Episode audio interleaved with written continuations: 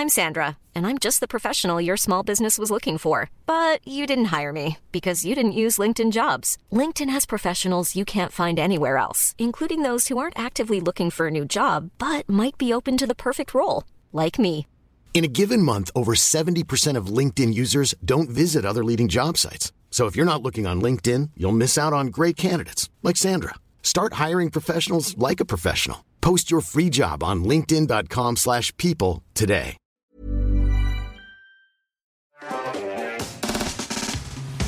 Bonsoir et bienvenue dans Underscore, votre talk show préféré. Il est 19h et nous sommes ravis de vous accueillir pour cette émission. Euh, vous l'avez vu, il y, a eu un, il y a eu un petit lifting. Il y a eu un petit lifting. Euh, Ouais. Magnifique lifting. Mais euh, moi j'étais sur le cul. hein. Oui, on a, on a fait exprès, c'était la petite surprise. On avait prévenu personne et, euh, et effectivement, on a eu le temps de rebosser un petit peu. nos J'avais- assets. je crois que je l'avais jamais vu en entier. hein. Cool. Surtout le, surtout le compteur, il y, a, il y a une feinte au compteur. Et oui, on dirait que ça part et en fait ça ne part pas. Euh, vous inquiétez pas, on refait les cadres en même temps comme d'habitude. Euh, c'est le, c'est le début d'intro, on commence doucement. Ça va Tiffany? Oui, très bien. Et toi? Comme tu le disais, c'est un jour spécial aujourd'hui. Ouais, c'est ma, de chialer, der- perso. c'est ma Bah, dernière chronique de la, de la Oh. saison. Mais juste de la Oh, saison. oui. pas. Enfin, je sais pas, peut-être que je vais pas si tu revenir. reviens, mais oui, mais explique, explique, qu'est-ce que tu, qu'est-ce que tu vas faire? Pourquoi tu nous quittes? Ah, euh... Parce que tu peux pas être là pour dire. les dernières émissions Voilà. de la saison. Ouais, tu, pourquoi Je sais je- pas ce que tu peux dire exactement. Oui, Si, si, mais- si. tu as le droit de mettre un filtre. Ah oui. Si, si, je peux partager cette info. Euh, donc, je pars en expédition euh, dans, dans le désert d'Al-Chouf, en Arabie Saoudite, euh, pour un programme de recherche qui s'appelle euh, euh, Deep Climate. Et en gros, euh, ils étudient le- les mécanismes d'adaptation euh, de l'homme au, au- comment dire, au changement extrême, au climat extrême et tout ça.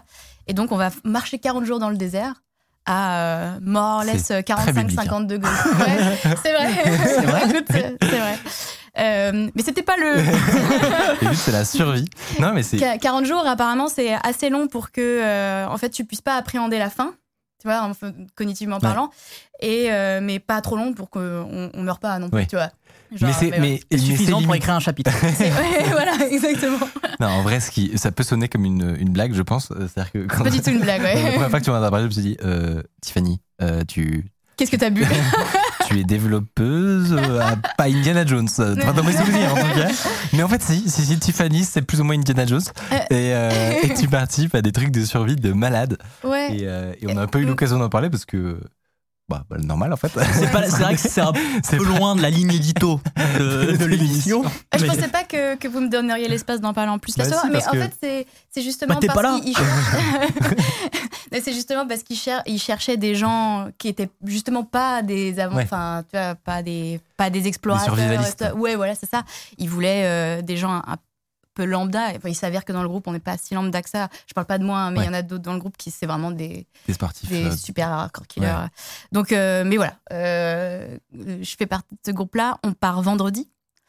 Euh, Ah ouais, la vache, j'avais pas réalisé que à tel point que quand elle est arrivée, elle a fait. En fait, j'ai plus mes fringues euh, normales. J'ai que plus de mes fringues. J'ai que mes fringues d'expédition. J'ai que, euh, mes fringues- ouais, j'ai que mes fringues Donc d'expé voilà. parce que je- enfin, forcément, je pars un mois et demi, du coup, je loue mon appart. Donc Et, là, t'es euh, en. bah, là, est en, en. Là, elle est prête pour le désert.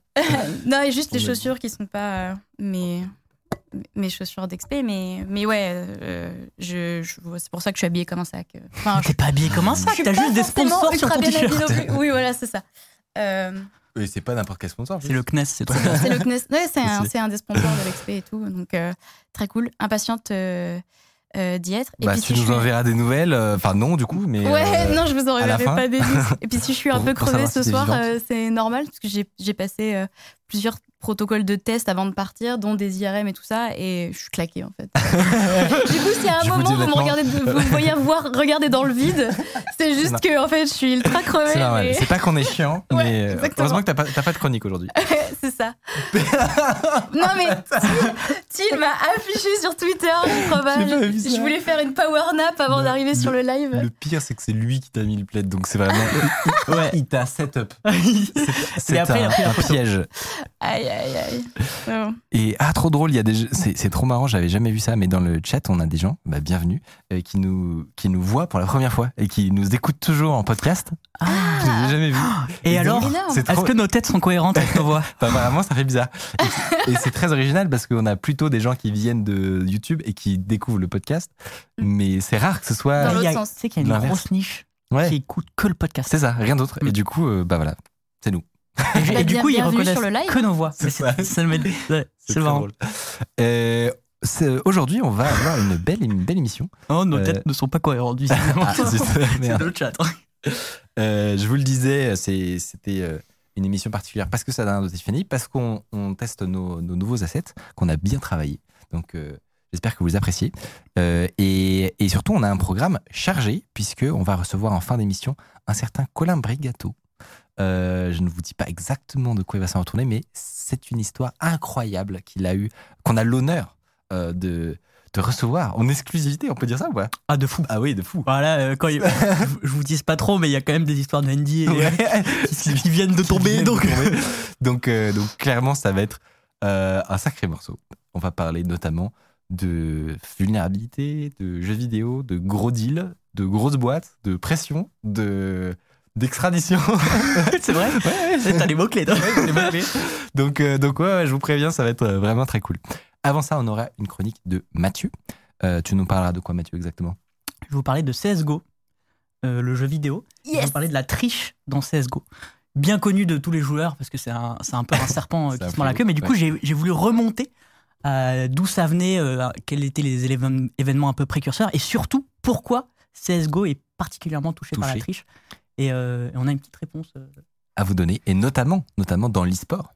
euh, ce Et, qui, et- ce qui n'est pas si courant, en fait. et oui, c'est- j'ai oublié de dire, c'est la triche qui touche l'e-sport. Et ça, c'est c'est là où mon Les- cerveau a. Les Mais comment- scandales de triche dans l'e-sport Ouais, chez je, me, CSGO. je me disais qu'ils pouvaient. Enfin, ils, ils arrivent. Ils, ils monitorent quand même ce genre de truc. Bah Enfin, oui, J'imagine que tu vas justement. nous le dire. Ok, d'accord. Mais, mais visiblement, il y a quand même de la triche dans l'e-sport CSGO. Ah, c'est fou ça. Mais comment, mais pourquoi? Vous le saurez tout à l'heure. Voilà. Euh, et, et avant ça, moi, je vous présenterai des petites expériences qu'on a fait euh, pour, le, pour cette émission à base de à base de, d'assistants vocaux euh, très cool.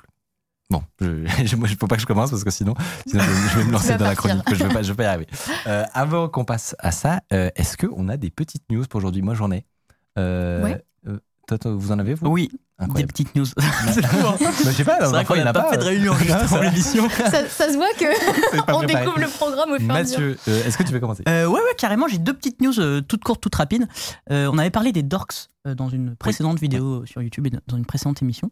Il y a Baptiste Robert, qu'on a également invité, Oui. enfin qu'on a reçu il y a un petit moment maintenant, Ouais. qui a sorti Dork GPT. Et c'est rigolo, c'est que du coup, tu, tu, tu dis à Dork GPT, euh, bah, bah voilà, l'exemple là, c'est que euh, tu es en train de, euh, de, de chercher. ouais, ce que tu cherches, trouve-moi les, les sous-domaines de Decathlon. Et en fait, il te fait la requête Dorks directement, t'as pas à, à connaître toute la syntaxe. C'est vrai. Et voilà, donc j'ai trouvé ça Hmm. malin. Très et, stylé. euh, Et, très stylé. Et, et ça a eu son petit succès de, très rapidement dans Sur la, Twitter en tout cas. Après, euh, dans la scène non, dans la scène Mais en vrai, très sympa. Moi, Bah j'ai c'est bien aimé. parce que c'est vrai que la nomencl- les, le lexique, pour ceux qui euh, connaissent le lexique Google, bon bah tu connais pas toujours toutes les subtilités des techniques pour euh, combiner les les, Ouais. euh, les, les les filtres, etc. Donc euh, c'est vrai que c'est sympa. Mais du coup, voilà, si vous n'êtes pas expert en, en Dorks, vous- maintenant vous avez cet outil.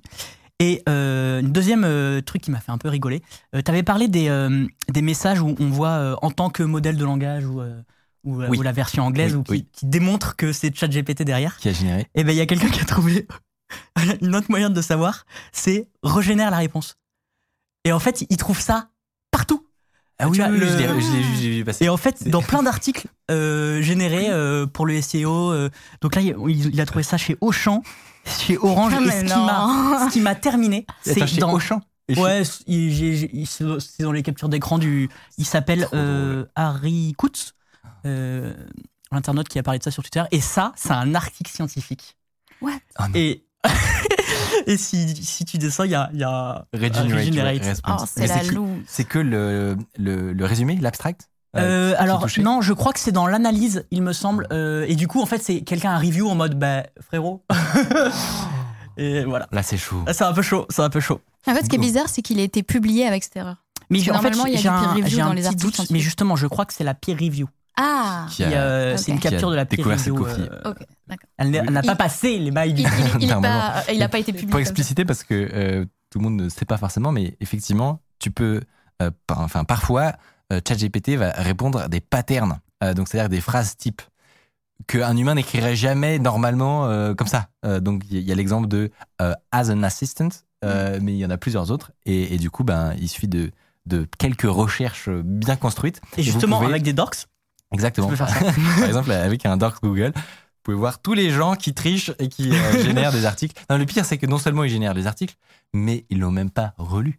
Oui, c'est ça. Mm. C'est ça, que- le C'est ça. En fait, c'est que c'est une mauvaise utilisation de. GPT. C'est vraiment, t'as même pas relu ton truc. Ça. Euh, Merci pas Hardisk pour le raid. Ah oui, merci Hardisk. Euh, Est-ce qu'on en s'enverrait pas un petit Hardisk tortue? Allez, allez, un petit Hardisk tortue à la régie. euh, ça part. euh, Avons-nous les crampes Faudrait que je me fasse une. Euh, Tiffany, je t'en prie. Oui. C'est euh, à toi pour la news. Oui, pardon. Euh, en ce moment, c'est Google I.O. Donc, c'est la grande messe euh, de Google. C'est la grande conférence euh, qui se passe là-bas en ce moment. Euh, et j'ai lu vu ça sur mon fil d'actu, mais en fait, I.O., ça a une signification particulière qui n'est pas le Input-output. qui n'est pas voilà le D'accord. input-output euh, qu'on pourrait croire de prime abord. Euh, en fait, le I.O., ça fait référence au, à l'origine du mot Google, qui est inspiré du mot Goggle, Ouais. qui est le, le- un chiffre qui commence par un 1 suivi de 100 zéros. Ouais.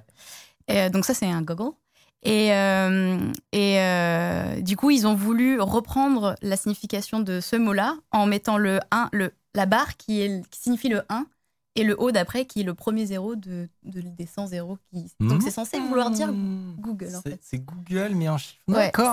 C'est, un peu crypté. Mais voilà, faut, faut chercher. Et voilà. Ça ressemble à un truc qui a été inventé après. Moi, je dis ça, mais. Ouais, Je, je sais même, ouais, je, je sais même. Après, je- Il y a quand Google, même ils des gens aiment qui se bien. font un peu chier à la com de Google, on va pas se le cacher. Ouais, ouais, non, mais ils, aiment- ils aiment bien cacher des trucs, faire des easter eggs. et- Mais ça, c'est hyper fréquent, vous savez, dans les noms de boîtes. Euh, moi, je, sais- je pense que c'est un truc public, mais par exemple, euh, N26, il y a- ils ont toute une histoire sur un Rubik's Cube euh, pour les 26 faces, de résoudre des problèmes. La réalité, c'est que c'était juste le numéro de, de rue, Ouais. de là où ils étaient au début. Ah, c'est vrai Oui. Bah, ça s'appelait ben, Number 26 à la base d'ailleurs. Exactement. Et bah, OVH, euh, un peu pareil aussi. Oui. Euh, On vous héberge. On vous héberge, c'est un truc qui est arrivé après, mais à la base, c'est euh, Oles von. euh, Oui. C'est le nom du fondateur, C'est le nom de, que, que j'oublie à chaque fois. Effectivement. Mais du coup, ils ont Ah. rétrospectivement fait Oh, on vous héberge, c'est bien. Et du coup, Micode. Ça, c'est nul. Il n'y a pas eu besoin de. Voilà, on, on peut réfléchir quelque chose de Réfléchir à une nouvelle histoire. Exactement, un anagramme ou un, Ouais. ou, euh, ouais, mm, un truc. euh, Il va falloir sortir poussé. un truc. Genre, et vraiment- 15 ans plus tard, tu sors un article sur la vraie signification. du- C'est vraiment Michael Code, quoi. Euh, et, et on remercie disque, mais, mais en même temps pas tant que ça, parce que après on a un chat pourri. Les cramptés, c'est hard disk. Ah oui, d'accord, ok. Let's on n'a plus de chat. C'est pas grave, c'est pas grave. On, on vous aime quand même. Vous êtes quand même. Ah, et, et Hardisk récupère une tortue pour se faire pardonner. C'est- C'est la tortue du pardon. Euh, moi, j'ai sélectionné deux petites news également. La première, c'est euh, tout simplement vous faire un. Alors, sans euh, rentrer dans le détail, mais pour ceux qui ne suivent pas activement tout, ce qui- se passe sur la, petite sphère de Twitter euh, GPT, eh bien, en ce moment, c'est le feu au niveau des modèles open source. Donc, on vous en avait parlé déjà il y a plusieurs semaines déjà. Au moment où l'IAMA sortait, on pouvait pour la première fois faire tourner des, premiers modèles sur son ordinateur en local. Depuis, voilà, pour vous tenir au courant, c'est n'importe quoi. C'est-à-dire que toutes les semaines, il y en a un nouveau qui sort. Donc, il y a eu, euh, par exemple, Alpaca qui était sorti quelques semaines après. Ensuite, il y a eu Vi Alpaca. Alpaca C'est une version. euh, euh, à, chaque fois, c'est des versions fine-tunées de ce qui existe déjà. Donc, euh, Alpaca, c'était un- une première tentative. Ensuite, il y a eu euh, qui était une autre tentative. À chaque fois, c'est des déclinaisons dans l'univers des lamas. hein. Clairement, euh, voilà, on est, on est sur du Pérou, on est sur. euh, euh, Il y a une ambiance, quoi. Exactement, il y a une ambiance. Donc il y a eu Viconia ensuite. Et récemment, euh, moi, celui dont je s'il y en a un que vous pouvez essayer, c'est Wizard euh, en 7 milliards. Donc en gros, vous savez, les, les, les, les modèles, on peut les ranger euh, suivant leur taille. Donc c'est euh, 7 milliards de paramètres, euh, 15 ou 16 milliards, 30 milliards. euh, 45, bon, et voilà. Déjà, à partir de 30 milliards, vous pouvez pas le faire tourner sur des GPU euh, normaux du tout. Il faut euh, vraiment des A100 euh, de Nvidia à 20 à 15 000 euros pièce. Quoi. Euh, en dessous, 7 milliards ou 15 milliards, c'est beaucoup plus jouable. Et, et voilà, là sur un MacBook, euh, un 7 milliards, vous le faites tourner sans aucun problème. Mm. Et là, celui que je voulais vous, vous présenter, que vous pouvez essayer, c'est Wizard, donc W-I-Z-A-R-D, euh, qui est une version euh, fine-tunée de Vicuna. Enfin, je vous passe le, le bazar, mais il a été entraîné pour vraiment ressembler à ChatGPT. Et en gros, si on fait une comparaison entre le, en termes de performance, alors attention parce que les mesures sont toujours un peu euh, abstraites, c'est dur de mesurer un assistant. Mais en gros, si on considère que ChatGPT 3.5, c'est 90% de satisfaction euh, pour euh, un humain qui, qui note, eh ben on peut considérer que ça- ce Wizard 7 milliards, il va atteindre genre les 80%.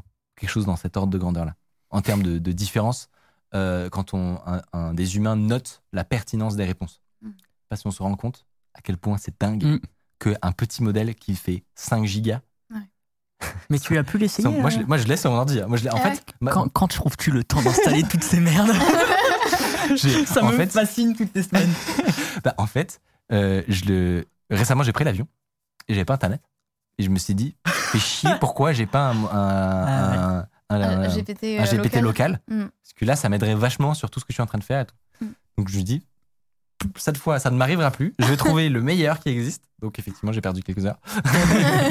Mais euh, là, du coup, j'ai euh, un, un modèle en local qui marche extrêmement bien. Et c'est même mieux que ça. J'ai une version euh, non censurée. Ah. En gros. Je sais Non, pas si- non biaisé, plus. Enfin, Exactement. enfin, En gros, si vous avez déjà essayé de faire raconter une histoire à ChatGPT, peu importe, écrivez-lui une histoire.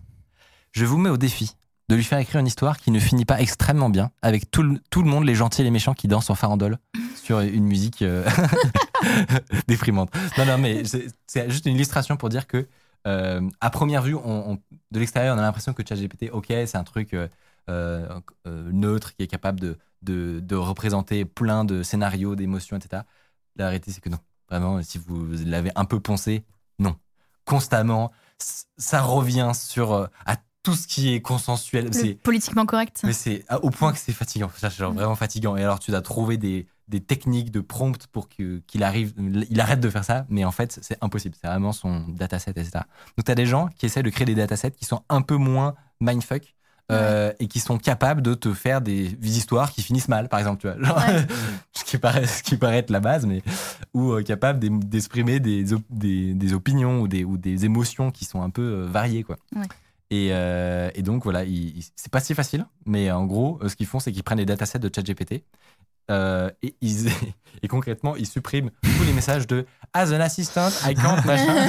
et euh, ça, marche, moyen- ça marche à peu près, on va dire, mais, mais, mais c'est assez cool, typiquement pour faire de l'écriture d'histoire ou des choses comme ça. Là, c'est, on va voir une vraie différence, quoi. Mais du coup, tu peux aussi lui demander comment construire une bombe.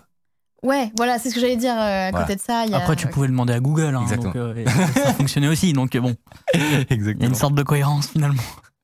Euh, et merci pour les raids de Diffun des pastilles. Euh, encore des tortues si vous voulez, n'hésitez pas. Vraiment.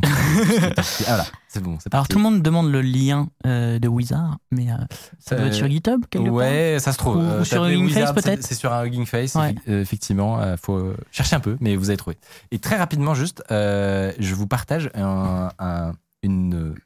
C'est pas une, vraiment une nouvelle parce que c'est pas encore sorti et c'est assez différent de tout ce dont je parle d'habitude. Mais euh, je sais pas si vous connaissez le Steam Deck. Ouais. Donc, la, La console. La, console portable Ouais. faite par euh, Valve. Oh, qu'est-ce que tu vas dire Euh, non, j'arrive- j'arrive. Justement, moi, Bah, je il y a trouve des de concept- Linux derrière Je trouve le concept incroyable Ouais. ça, m'a extrêmement bien. Et euh, très bientôt, il va y avoir un gros concurrent. Avant, avant ça- il y avait très peu de monde. Si vous, si vous suivez Ah un peu, Asus exactement. Ouais. Si, si vous suivez un peu ce game-là et que vous êtes fasciné par les, les micro ordi, etc. Est-ce que les prouesses qu'on arrive à faire, c'était quelque chose de vraiment de niche avec euh, des principalement des Indiegogo ou des, des choses comme ça. Euh, et là, on a Asus Yeah qui a annoncé qui, qui bossait sur euh, leur version, qui est assez hallucinante. Quand tu, Ouais. quand tu regardes le, les dé- le détail des specs, c'est Ça donne assez fou. très envie, ouais. Et surtout, on s'attendait à des prix au-dessus de 1000 balles. Ouais, ouais. On Mais s'attendait ça à- m'intéresse- ça m'intéresse beaucoup aussi. euh. En fait, il y a un petit côté très satisfaisant euh, gadget de geek. Ouais. Euh, et je sais pas sûr que tu l'utilises tant que ça, mais juste Vois. voir ce qu'on arrive à faire, c'est assez satisfaisant. Et on s'attendait à ce que ce soit très très cher. Et les premiers leaks de prix qui sont sortis, euh, c'était plutôt aux, alentours- aux alentours des 700, enfin 600 dollars, 700 dollars, 800 euros. Comme d'habitude, il y a une, petite euh, TVA qui se rajoute Mm. entre temps. mais euh, mais, mais c'est quand même une plutôt bonne surprise. Et on sait pas trop comment ils arrivent à faire ça, honnêtement. Mais, mais donc voilà, moi j'avoue, j'ai hâte que ça sorte. Et le, et le Steam Deck, il est à combien? Je Il est à 400 ou 500, quelque chose comme ça. Mais Ah attention, c'est c'est pas du tout Oui, la oui. même chose en termes de, de perte. Et en fait, Ouais. ce qui est fou, c'est qu'on va pouvoir le bidouiller un peu comme un Steam Deck de fou euh, et, f- et- et faire ce qu'on veut avec. Ben, c'est même. Enfin, la di- principale différence, c'est que c'est- ça tourne sous Windows. Donc vraiment, Ok. euh, t'es pas, t'es pas du tout euh, limité par la bibliothèque Steam. Ouais. Euh, mais je sais pas si, euh, si ils, ils- ils auront autant cette démarche que Valve euh, de te laisser bidouiller les moindres détails de, euh, de- du hardware, de, de, de tweaker euh, ton, ton overclocking. Enfin voilà, Ouais. je sais que Valve, ils ont un- ce, qui est, ce qui est super. Euh, c'est surtout qu'ils ont un noyau euh, Linux derrière ou Unix qui tourne derrière. Et, et, du coup, et leur de- cible aussi est très friand de ça. Donc là, Ouais. je sais pas ce que, ce que tu pourras faire, mais déjà, t'es pas limité par un Steam. Et donc, c'est une console de jeu. Hein. C'est À la une base. console de jeu à la base, Ouais. effectivement. Non, non, parce que j'ai- parfois on en oublie. euh. Oui, oui. c'est vrai que j'ai pas précisé, mais c'est une console, une console de jeu. Euh, voilà, c'était mes petites news et je vous propose qu'on rentre dans le vif du sujet avec euh, une première partie IA. C'est parti.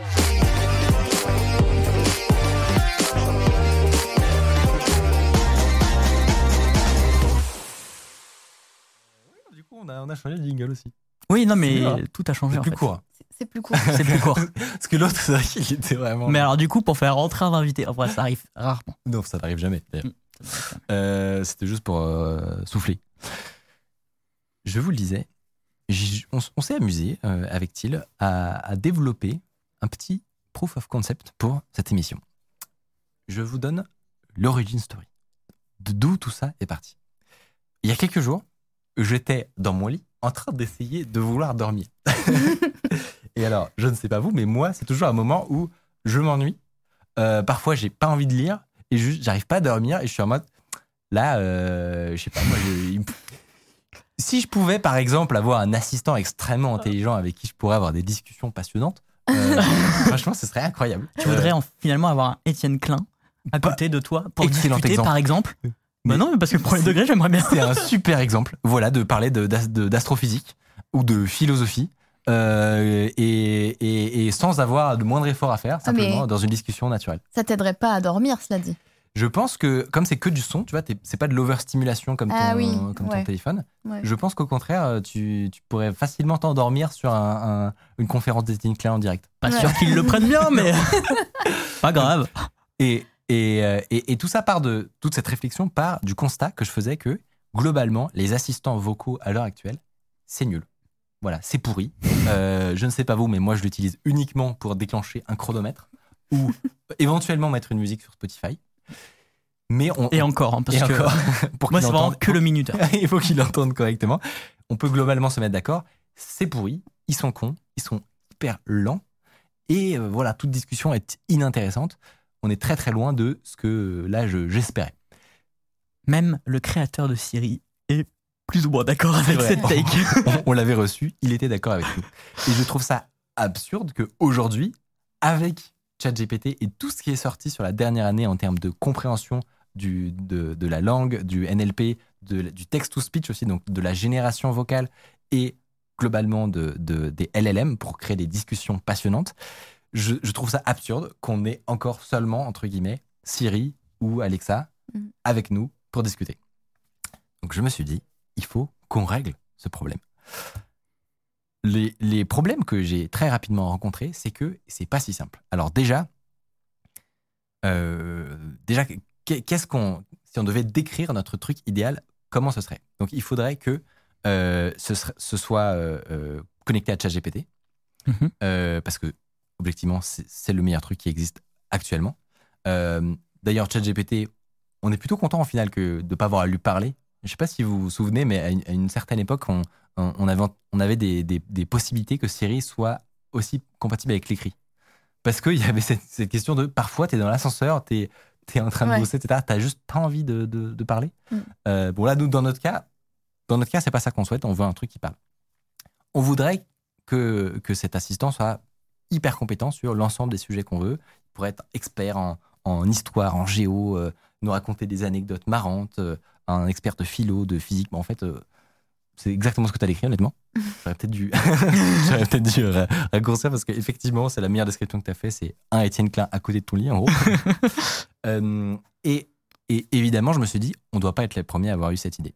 Avec toutes ces annonces-là, il y a forcément des gens qui ont testé. Et effectivement, il y a plusieurs démonstrations qui sont actuellement sur YouTube où des gens connectent ChatGPT, de la détection vocale et de la génération de voix et ficellent un assistant vocal en une dizaine de minutes. Vous pouvez euh, taper sur YouTube, vous en trouverez facilement, voilà, comme celui-là. Mais là, il y a un problème. Puisque de tout ce que j'ai vu, ils sont tous pas terribles. Pour la bonne et simple raison qu'ils sont extrêmement lents. De type, tu déclenches ton assistant, tu lui poses ta question, il faut attendre au moins 30 bonnes secondes avant d'obtenir une réponse. tu vois. Ouais. Et ça, ça casse tout le délire. Euh, C'est-à-dire que, ok, ChatGPT, des réponses géniales, mais si toutes tes interactions, elles sont comme s'il avait 84 ans, euh, tu vois, ça casse tout le délire. Donc, c'est un challenge. C'est un challenge technique qu'on a essayé de relever. Tu, Mathieu, tu avais une question tout à l'heure? Non, mais peut-être que je- je- j'irai à la fin. Alors, on en parlera à la fin. Au cas où, euh, au cas où j'en ai parlé Oh. ou pas. Ouais, ouais, c'est ça. On verra. Donc, si, euh, donc c'est ce que je, je vous disais. On a eu cette idée-là il y a quelques jours et on a essayé de ficeler rapidement un- un- une démonstration qui fonctionne. Donc, je vais vous débriefer tout ce qu'on a fait, comment ça marche et surtout quels sont les potentiels trucs qu'on pourrait améliorer. Je suis méga curieux de savoir ce que vous, vous allez pouvoir faire de cette idée. Le point de départ, donc, c'est d'avoir un outil qui comprend le langage et qui est capable de traduire notre voix euh, donc notamment détecter, un trigger word, comme on dit, donc un OK Michel, par exemple, euh, et qui soit ensuite capable de comprendre le- la question ou notre, notre voix. Là-dessus, il y a énormément d'options qui existent actuellement. Il y a, quelques temps, on, utilisait beaucoup Deep Speech, par exemple, euh, qui est de Mozilla, je crois. Euh, il y en a plusieurs concurrents. Euh, il y en a qui sont plutôt sur des API. Donc, il faut envoyer ton fichier audio sur un serveur et récupérer le résultat. Récemment, on a eu des alternatives locales qui, qui ont commencé à être particulièrement intéressantes, notamment Whisper. Donc Whisper, on en a déjà parlé une fois, c'est un modèle open source de compréhension du langage qui a été fait par OpenAI et qui est pour le coup open source. Donc vous pouvez le télécharger et le faire tourner sur votre ordinateur, même sur votre CPU, grâce à whisper.cpp euh, et l'utiliser dans n'importe quel projet. On a décidé du coup de partir là-dessus. Ensuite, on a plusieurs choix. Il y a plusieurs tailles de modèles qui vont être plus ou moins rapides et plus ou moins précis. Donc, comme d'habitude, il faudra faire des concessions. Le modèle le plus gros, il doit faire 7 ou ou 10 gigas euh, et il est excellent même en français, ce qui est rare. Donc, il a vraiment 98 ou 99% de euh, compréhension de tout le vocabulaire, même le plus bizarre. Le problème, c'est qu'il est très très lent, donc pour nous, ça va pas. Ensuite, il y en a d'autres, Medium, Base, et je vais vous montrer justement ce que ça donne. Mais grâce à ça, on arrive à obtenir une fiabilité qui est correcte et il est plutôt rapide. Une fois qu'on a du coup transformé euh, notre question en texte, il va falloir que on génère une réponse. Donc là-dessus, on a pas mal bossé pour créer un, ce qu'on appelle un prompt system. Donc c'est le, le- le- le- la, la première instruction qu'on va donner à l'API de ChatGPT pour notre assistant. Donc, si vous voulez, je peux vous lire exactement ce que nous on a fait. Donc, c'est un assistant, une assistante même, qui s'appelle Michel. Alors, pourquoi Michel? Ne me demandez pas, mais en gros, c'est un mot qui est plutôt très bien compris. C'est très fiable. On a par exemple essayé avec Jarvis et, euh, et ça marchait beaucoup moins bien. Ah. Euh, Parce que je me suis dit, tout à l'heure, j'ai entendu dans l'open space, on l'appelle comment? Et j'ai entendu Jarvis. Et en fait, non, vous l'avez pas retenu. euh. non, on n'a pas retenu parce que ça c'était pas toujours compris à tous les coups. Mais ce qui est très marrant, c'est que pour tester, je fais un petit aparté, pour tester ça, pendant, ça fait deux jours, parce que ça a été lancé Ouais. hier, hein, que j'entends Till dans l'open space dire Ok Michel. Ou dis Michel, dis-moi Michel. Et euh, moi, je bosse à côté, tu vois. Vraiment, pendant deux jours, ça a été ça. Des longues discussions. Euh, ensuite, tu réponds de manière concise et espiègle. En tant qu'assistante vocale, tu discutes oralement avec tes utilisateurs. Ça, c'est comme ça, elle, elle est bien consciente de Hmm. dans quel environnement elle est. Mais c'est le contexte. Hmm. Euh, comme ça, elle, elle, elle sait qu'elle parle, parce que c'est pas si évident. Si tu listes des éléments, tu n'en mets pas trop. Tu es doctorante en informatique. Parfois, tu relances l'utilisateur à la fin de tes réponses pour poursuivre la conversation. Donc ça, c'est pour vous montrer à quel point, du coup, vous pouvez créer vraiment l'assistant que vous voulez. Mm. Impossible, évidemment, de faire ça avec des Siri ou des trucs comme ça. Là, tu peux créer de, vraiment de toutes pièces, décider c'est- de la personnalité de ce que tu veux. Spécialement pour, euh, pour tes nuits où tu n'arrives pas à t'endormir. Non, mais c'est vrai, Ouais. c'est ça. Euh, dans une conversation, tu essayes de faire sortir ton interlocuteur de sa zone de confort. Tu détestes le small talk et les généralités et les opinions floues et consensuelles. Donc, à- C'est ça- Til qui a écrit ça, je suis Non, sûre. c'est moi, c'est moi. Ah, ok. à quoi ça sert justement à éviter euh, un phénomène de ChatGPT qui veut tout le temps créer des conclusions Je sais pas si vous avez Ouais. remarqué, Ouais. mais il veut tout le temps conclure des choses et, et tirer des leçons. Euh, et en réalité, même avec ça, il, il peut pas s'empêcher de le faire. Voilà, c'est pour vous donner une idée du potentiel de modeler exactement l'interlocuteur que vous allez vouloir avoir. Une fois que il a généré sa réponse, donc déjà, euh, il y a la question de combien de temps ça va durer. Si, si tu utilises du GPT-4, par exemple, ça va être très long parce qu'actuellement, le modèle est assez lent. Alors que GPT 3.5-turbo, lui, il est super rapide. Vraiment, il va très très vite. Euh, surtout en ce moment, il est capable de te faire des réponses en quelques secondes qui font des paragraphes entiers. Donc, nous, on a fait le choix de la rapidité plutôt que de, de la surqualité de pertinence en utilisant GPT-4. Ouais, pour garder la fluidité de conversation. euh. Exactement. Et puis, il y a la question du prix aussi. Ah, ok. c'est que GPT 3.5 est 10 fois moins cher. Ok. Donc, c'est pas négligeable. Une fois que du coup, on a obtenu une réponse dans, dans cette conversation, il va falloir générer la voix. Et là, pareil, il y a plusieurs options. Il y a des options natives de Mac qui permettent de, de générer euh, une- avec une voix robotique Oui. du text-to-speech. C'est pas ouf. Clairement, c'est pas du tout naturel.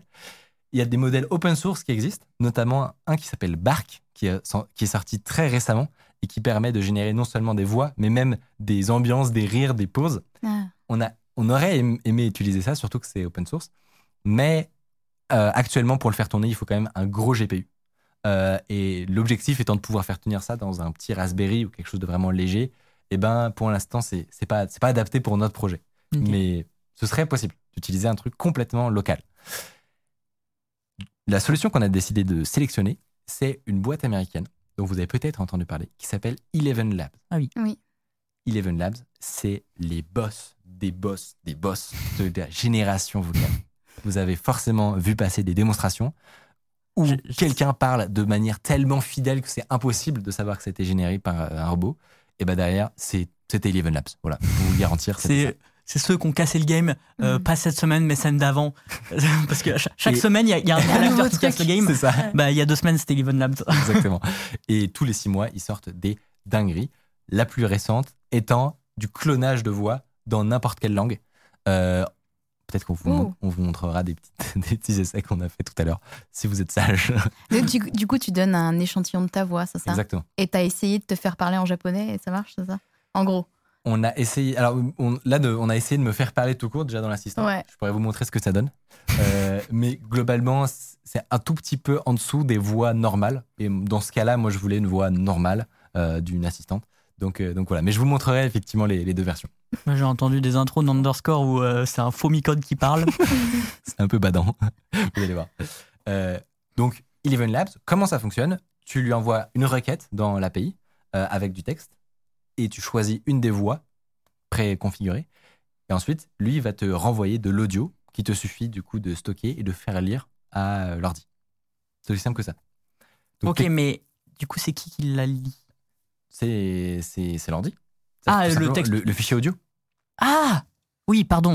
Ok, j'ai eu une absence. Ah, Excusez-moi. je- oui, c'est donc c'est l'objectif de d'Eleven Ouais, Labs. ok. Euh, et alors, c'est là que ça commence à se compliquer. Parce que si vous y réfléchissez et qu'on fait l'addition, le modèle qui permet de dé- détecter le- la phrase, il va en général prendre quelques secondes. Ensuite, l'étape 2, ChatGPT. Ils vont prendre entre 2 et 8 secondes. Ensuite, Eleven Labs. Pour générer des, longs, des longues phrases, ça peut prendre entre 2 et 20 secondes. Ce qui veut dire que dans le scénario le plus euh, difficile, avec des longs textes, on se retrouve très très vite en fait avec 40 secondes ou Mm. une minute de pause en fait. Mm. C'est exactement pour ça que quasiment toutes les démos que vous avez vues, elles sont assez décevantes de ce point de vue-là. Du coup, on a essayé de trouver des manières d'accélérer tout ça à chaque niveau. Euh, Vous pouvez pas euh, envoyer chaque phrase euh, une par une et la faire lire au fur et à mesure? Et bien justement, Faire un On- buffer finalement. on a exactement fait quelque chose comme ça. Alors, le tout, c'est de trouver un juste milieu euh, pour pas trop découper euh, ton texte, euh, parce que sinon, tu détectes les coupes à, à l'oreille et tu peux avoir des variations de voix un peu bizarres. Mais effectivement, premier truc qu'on a fait, c'est de dire on va simplement envoyer la première phrase Donc, dès que ChatGPT nous a. Parce que ChatGPT, on peut soit attendre la réponse totale, ce que la plupart des gens font, soit tu peux avoir un stream. Donc, tu obtiens vraiment mot par mot, comme dans l'interface. À partir de ça, tu peux détecter euh, dès qu'il y a un point ou, ou une virgule, un truc comme ça, et te dire, OK, ça, euh, on l'envoie directement à notre génération de texte et on commence à, à répondre à ce moment-là, alors qu'on sait même pas encore ce qui va suivre. Ouais. Et ensuite, on récupère le reste de ChatGPT, on continue à l'envoyer à l'Event Labs, et déjà comme ça, on arrive à ré- récupérer, euh, je un bon 30 secondes euh, par rapport au scénario bête, on va dire. Ensuite, il y a probablement aussi d'autres trucs à, réfléchir euh, pour être encore plus rapide, notamment Whisper, donc l'outil qui nous permet de récupérer la voix. Il, peut être tweaké de plein de manières différentes pour être plus rapide dans ses temps de réponse. Aujourd'hui, nous, on a, décidé de faire un compromis où il comprend plutôt bien ce qu'on dit, donc avec, le modèle moyen. Euh, on, on pourrait l'accélérer encore, typiquement en utilisant un, un- des, des, des- en utilisant la version de base et pas la version moyenne. Mais ça détériore significativement euh, ce qu'il comprend. L'expérience Exactement. Si on parlait en anglais, on pourrait, pour le coup, récupérer des versions fine-tunées de Whisper, qui, elles, sont plus petites et largement meilleures. Ok. Donc, si on veut, on peut faire euh, Etienne Klein, qui, qui parle anglais et qui, qui est, pour le coup, ultra rapide. Mais là, on, on- on préfère faire du français quand même, euh, et, et quitte à ce que ce soit un tout petit peu plus long. Mais vous allez voir que le résultat est quand même plutôt pas mal. Je vous propose, sans plus attendre, qu'on regarde ça ensemble. Alors, pour la démonstration, on va euh, imaginer que mon ordi est... Ça, c'est ton écran. Exactement, ça c'est actuellement sur mon écran. Pour la démo, on va imaginer que mon ordi sera l'enceinte. Mais techniquement, il n'y a rien qui empêche de mettre ça sur un, un- un joli boîtier sympa euh, qui s'illumine quand il parle en mode Alexa. Et là, ça tourne en local. euh, Enfin, en local, non, mais. Il y a certaines tourne sur briques. ton ordi Exactement. euh, pour certaines briques et le reste, c'est des calls OpenAI. Donc, on a un petit script que je lance. Ok Michel, comment ça va?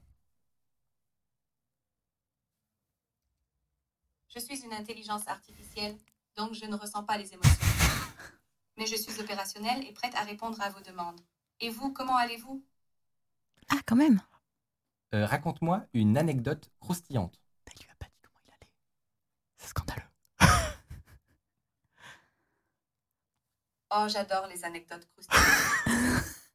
Alors, savais-tu que le célèbre mathématicien et physicien Isaac Newton avait un chien qu'il aimait énormément? Eh bien, un jour, en travaillant sur l'une de ses expériences, Ça marche trop Son bien. chien a accidentellement renversé une bougie et a mis le feu à ses papiers. en colère, Newton a déclaré Oh, dia astérisque, astérisque, astérisque, astérisque. Tout mon travail est parti en fumée. Et c'est ainsi que l'expression Oh diamant est née, pour remplacer un juron plus vulgaire. C'est amusant, n'est-ce pas? Mais ce qui est génial, mais je n'ai pas compris ce que tu as dit. mais ce qui est génial, c'est que vu que tu lui as dit euh, t'es spécialisé en informatique ou physique, Ouais. je sais plus, il, il te donne une anecdote là-dessus, mais c'est trop bien. Exactement. je, sens, je sens que j'étais hypé. C'est ultra cool. Là, c'est surtout le, le passage où on l'a vu à l'écran, le passage où il où il y a la première phrase, il a dit la première phrase et ensuite il a dit la deuxième phrase. Ça a été méga smooth à l'oreille. Mm. Et donc ça a marché trop bien. Et c'est ça qui est le plus impressionnant, je trouve. C'est la qualité de restitution de la voix permise par euh, Eleven Labs, combinée à la qualité de réponse de ChatGPT, combinée à une version très euh, affinée du, du prompt system. Pour moi, Mais- ça fait un résultat Mais du coup, incroyable. c- c'était voulu le petit accent québécois ou? C'est ça, on a sélectionné cette voix. Franchement, elle est hyper cool. Euh, vous voulez essayer, essayer? Tu veux, tu veux lui Vas-y Tiffany. Mais Vas-y. Qu'est-ce que tu veux lui demander? Euh, Elle a un background scientifique, du coup. euh, Est-ce euh, Vas-y, dis-moi. ah, c'est Ok, Michel, c'est ça? Oh, ouais, tu dis OK Michel et après tu dis Est-ce que tu peux nous expliquer. Ah mince. avec le trigger. Ah pardon. Ah, Là non, c'est là. non, Ah. oui, mais c'est juste pour que les gens entendent dans l'émission. le bon trigger word. Ok, Michel. Vas-y.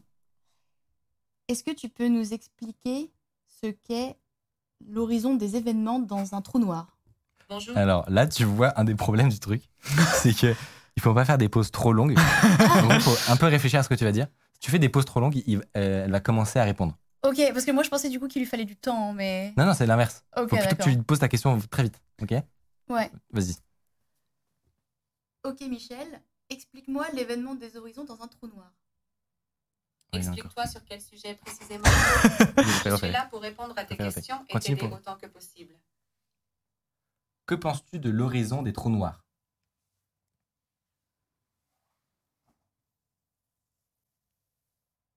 Oh là là, il y a un suspense là.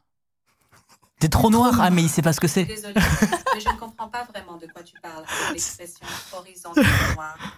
Bah là, les gens ils sont sûrs que c'est une démo. dire plus sur le sujet, je serais ravie de t'aider à répondre à ta question ou discuter avec toi. Je parle de l'horizon des trous noirs.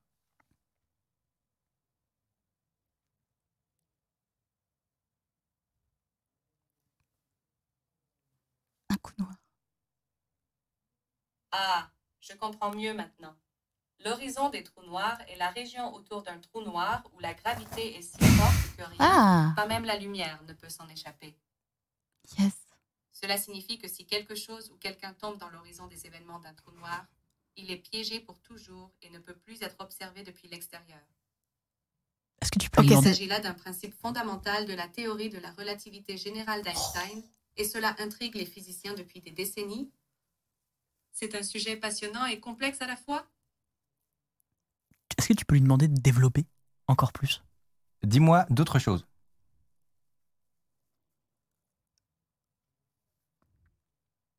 Ah merde, il t'a entendu, il t'a entendu. Ah mince Il y a tellement de choses intéressantes à explorer dans le monde. Par exemple, as-tu déjà entendu parler de la théorie des cordes? C'est une théorie Oh, yes. qui tente d'unifier toutes les forces fondamentales de l'univers. Oh, on va faire un cours de physique que là. tout est constitué de petites cordes vibrantes. C'est génial C'est une théorie très complexe. Calme- Calme-toi, Michel. Non mais franchement, C'est très cool. j'ai juste trop hâte de mettre ça sur ma table de Mais en vrai, si on calcule le temps, c'est. Enfin, il doit y avoir 3-4 secondes à peine. Et si on prend versus une, une enceinte connectée où euh, parfois ça marche pas du premier coup, je pense qu'il y, a- il y a fight, quoi. Il y a, Il y a match, hein. il y a match, ouais, hein. ouais, ouais, ouais. Et alors justement, vous l'avez vu, c'est pas encore parfait évidemment. Parfait. Il y, a, il y a des problèmes de doublons parfois où en fait il entend, euh, elle entend ce qui a été dit avant ou alors elle entend deux fois ce qu'on vient de dire. C'est la manière dont fonctionne Whisper qu'il faut qu'on qu'on ajuste un petit peu. Mais le potentiel est là. Et C'est- vraiment En fait, ce qui, incroyable. est, ce qui est fou, c'est que vous l'avez fait en deux jours. Quoi. Mais oui, Donc, En, euh, en- en un jour. ouais. en un Vraiment, jour, ça a été commencé hier à midi. C'est plutôt ça le, le- le- le truc qui est assez waouh euh, dans cette démo, quoi. C'est se rendre compte qu'on a, on a eu une conversation avec Et en un, tout cas, j'ai sur- l'impression que le chat est plutôt, euh, est plutôt séduit par l'idée Moi, j'ai une Ouais. question. et il le veut chez lui. Oh, il y a quelqu'un qui veut faire la voix de Jamie et tout. Mais on peut Mais mettre ça, la ça, voix de Jamie, mais ça, hein. ça a Ouais. été. ben, Ah J'avais oui, présenté ça, le Djamil. Hein. Ouais. Ouais, c'est vrai. En fait, c'était un peu basé là-dessus, sauf que c'était pas la voix de Jamie. C'était des on- extraits vidéo. On devrait pouvoir faire la voix de Jamie. Et puis c'était aussi sur des extraits de vidéos de, que eux, ils avaient déjà oui, fait. oui. tu vois. Mais ils que- avaient un peu utilisé le même outil. Genre, ils avaient utilisé Whisper. euh, Ouais. Ils avaient utilisé un peu. C'est juste que ils n'avaient pas fait le, le même, euh, le même Lego avec les différentes briques, on va dire. Ouais. Moi, j'avais une question. Est-ce que le OK Michel sert vraiment à quelque chose? Oui, alors actuellement, il sert à déclencher la discussion. Euh, pour pas que constamment, quand tu parles, il, écoute ce que tu dis, il essaye de te répondre alors que tu t'en veux pas. Euh, donc ça déclenche la discussion, mais comme vous l'avez vu, il n'attend pas que tu redises le trigger word Hmm. pour pouvoir euh, Ouais. poursuivre la discussion. Et ça, c'est génial, parce que du coup, ça déclenche, Ouais. ça déclenche la discussion. Euh, en combinant le fait que dans le système, on, on lui a demandé de, de relancer l'utilisateur quand elle a envie, euh, plus le fait que par défaut, elle t'écoute, et ben c'est vraiment fait pour, pour parler comme ça, comme avec un humain. Quoi. Ça veut dire que si tu lances le script et que tu dis pas OK, mais, OK euh, Michel, Ça bouge pas. euh, ça bouge pas. Ok, Exactement. Il y a quelqu'un qui veut la voix de Tiffany pour quand tu seras pas là. C'est une bonne idée vrai. Je vous conseille pas ça. Mais du coup, euh, depuis, tu fais des insomnies? De, bah, je je Bah, sais pas parce il- qu'il alors- est près de 3 heures. Ouais. Ouais, deux Une heures. heure. Euh, donc, euh, donc voilà. Oui, comme pour, pour ceux qui, qui euh, demandent un récapitulatif de la technique, c'est Whisper plus ChatGPT plus Eleven Labs actuellement. Mais justement, ce que j'allais dire, c'est que il y a déjà plein de perspectives d'amélioration qu'on peut faire vite. Il serait totalement possible de faire une version complètement locale, par exemple. C'est ce que je vous disais. Whisper, on peut le faire en local. Mm. ChatGPT, pas aussi bien, mais on peut totalement avoir un, euh, un chat euh, de, avec un modèle qui fait euh, 10 ou 15 gigas, euh, qui est très très compétitif. Donc par exemple, Viconia, euh, on pourrait largement euh, le, le remplacer à, cet endroit-là. Et pareil pour la génération de voix, avec une grosse machine, on pourrait trouver un moyen d'utiliser Bark euh, pour avoir un truc complètement local euh, qui, te, qui te suit où tu as envie et, euh, et, qui, et qui est ton assistant du futur.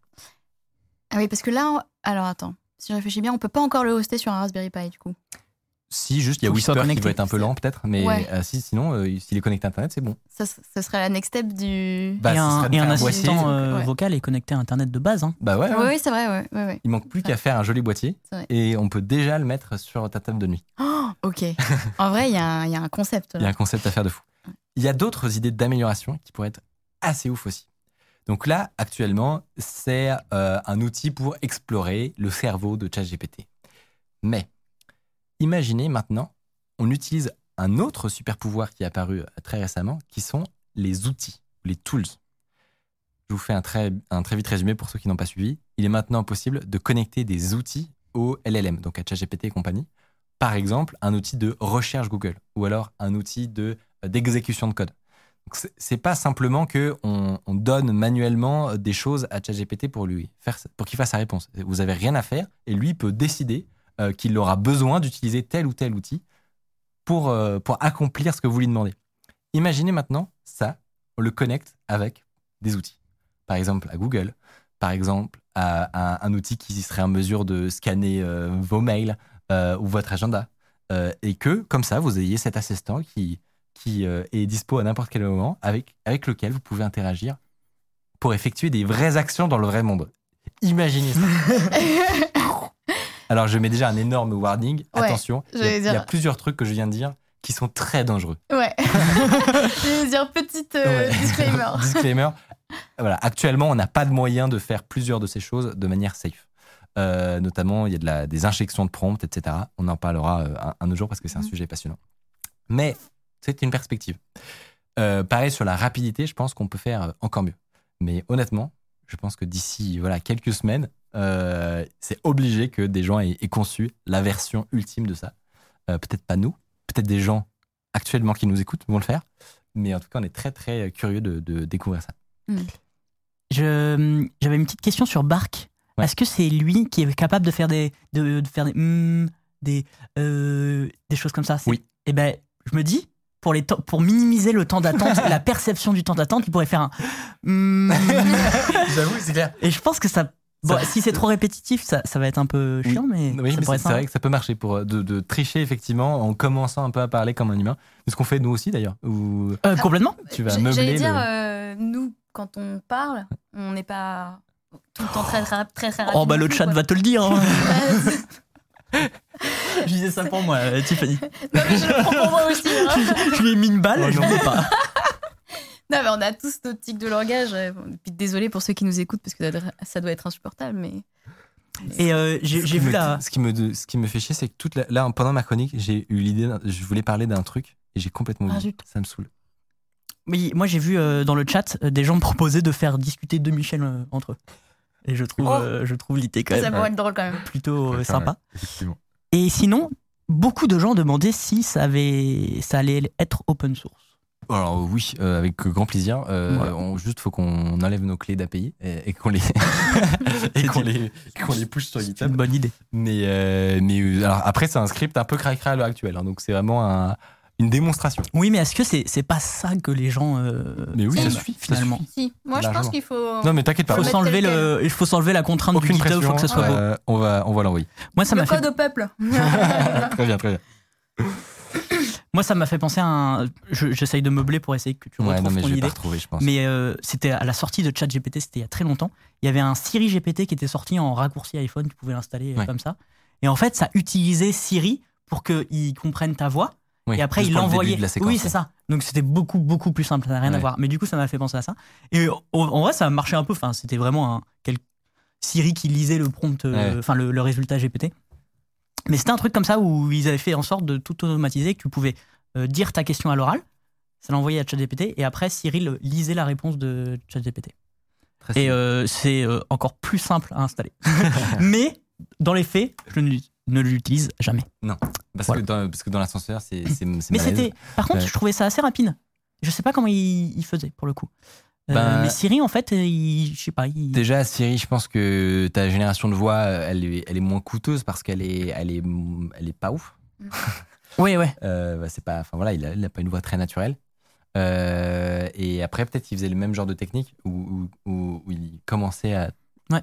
il commençait à parler très tôt, sans faire toute la, toute la génération. Bref, ça ne m'est pas revenu. Ça t'est pas revenu? Non, c'est pas grave. Euh, Tu pourras le peut-être, refilmer peut-être plus tard. euh, Peut-être. Oui, non, c'est vrai. Premier degré pendant l'émission. Non, Ouais. mais ultra cool. En vrai, ça pourrait être une, euh, un produit, quoi. Ça pourrait. euh, Alors, comme d'habitude, euh, Ouais, alors il y a produit et produit, mais. bah, à partir du moment où ton produit il peut être refait par quelqu'un en une demi-journée, avec Ouais. un, un peu de, avec une imprimante 3D. Euh, bah non, mais justement, tu vois, il y a des gens, ils ont la flemme. Oui. Tu vois, s'il y en a un qui me fait ton assistant dans un mini R2D2 euh, assez bien stylé, tu vois. avec a une petite priori, interface pour euh, mettre ton prompt système. Ouais, j'ai. Non, j'ai- mais j'avoue. Tu m'as, convaincu. Franchement, tu m'as convaincu. t'as trop convaincu sur un R2D2 quand même. hein. non, mais Mais si, en vrai, tu vois, tu, tu fais Sur- des différentes figurines. euh, sur le fait que euh, tout le monde n'a pas deux jours à tuer pour euh, se faire son, son Ah, assistant clairement. de chevet, en fait. Cla- Clairement, non, clairement. Les gens ont un travail. euh, et, et ça. Parce que toi, c'est ton travail de faire des Oui, projets cool comme ça. ouais, c'est pas la vie de tout le monde. Personne n'a le temps de faire ça. Euh, ce que je vous propose, c'est de passer à notre seconde partie Allez. et la chronique de Mathieu.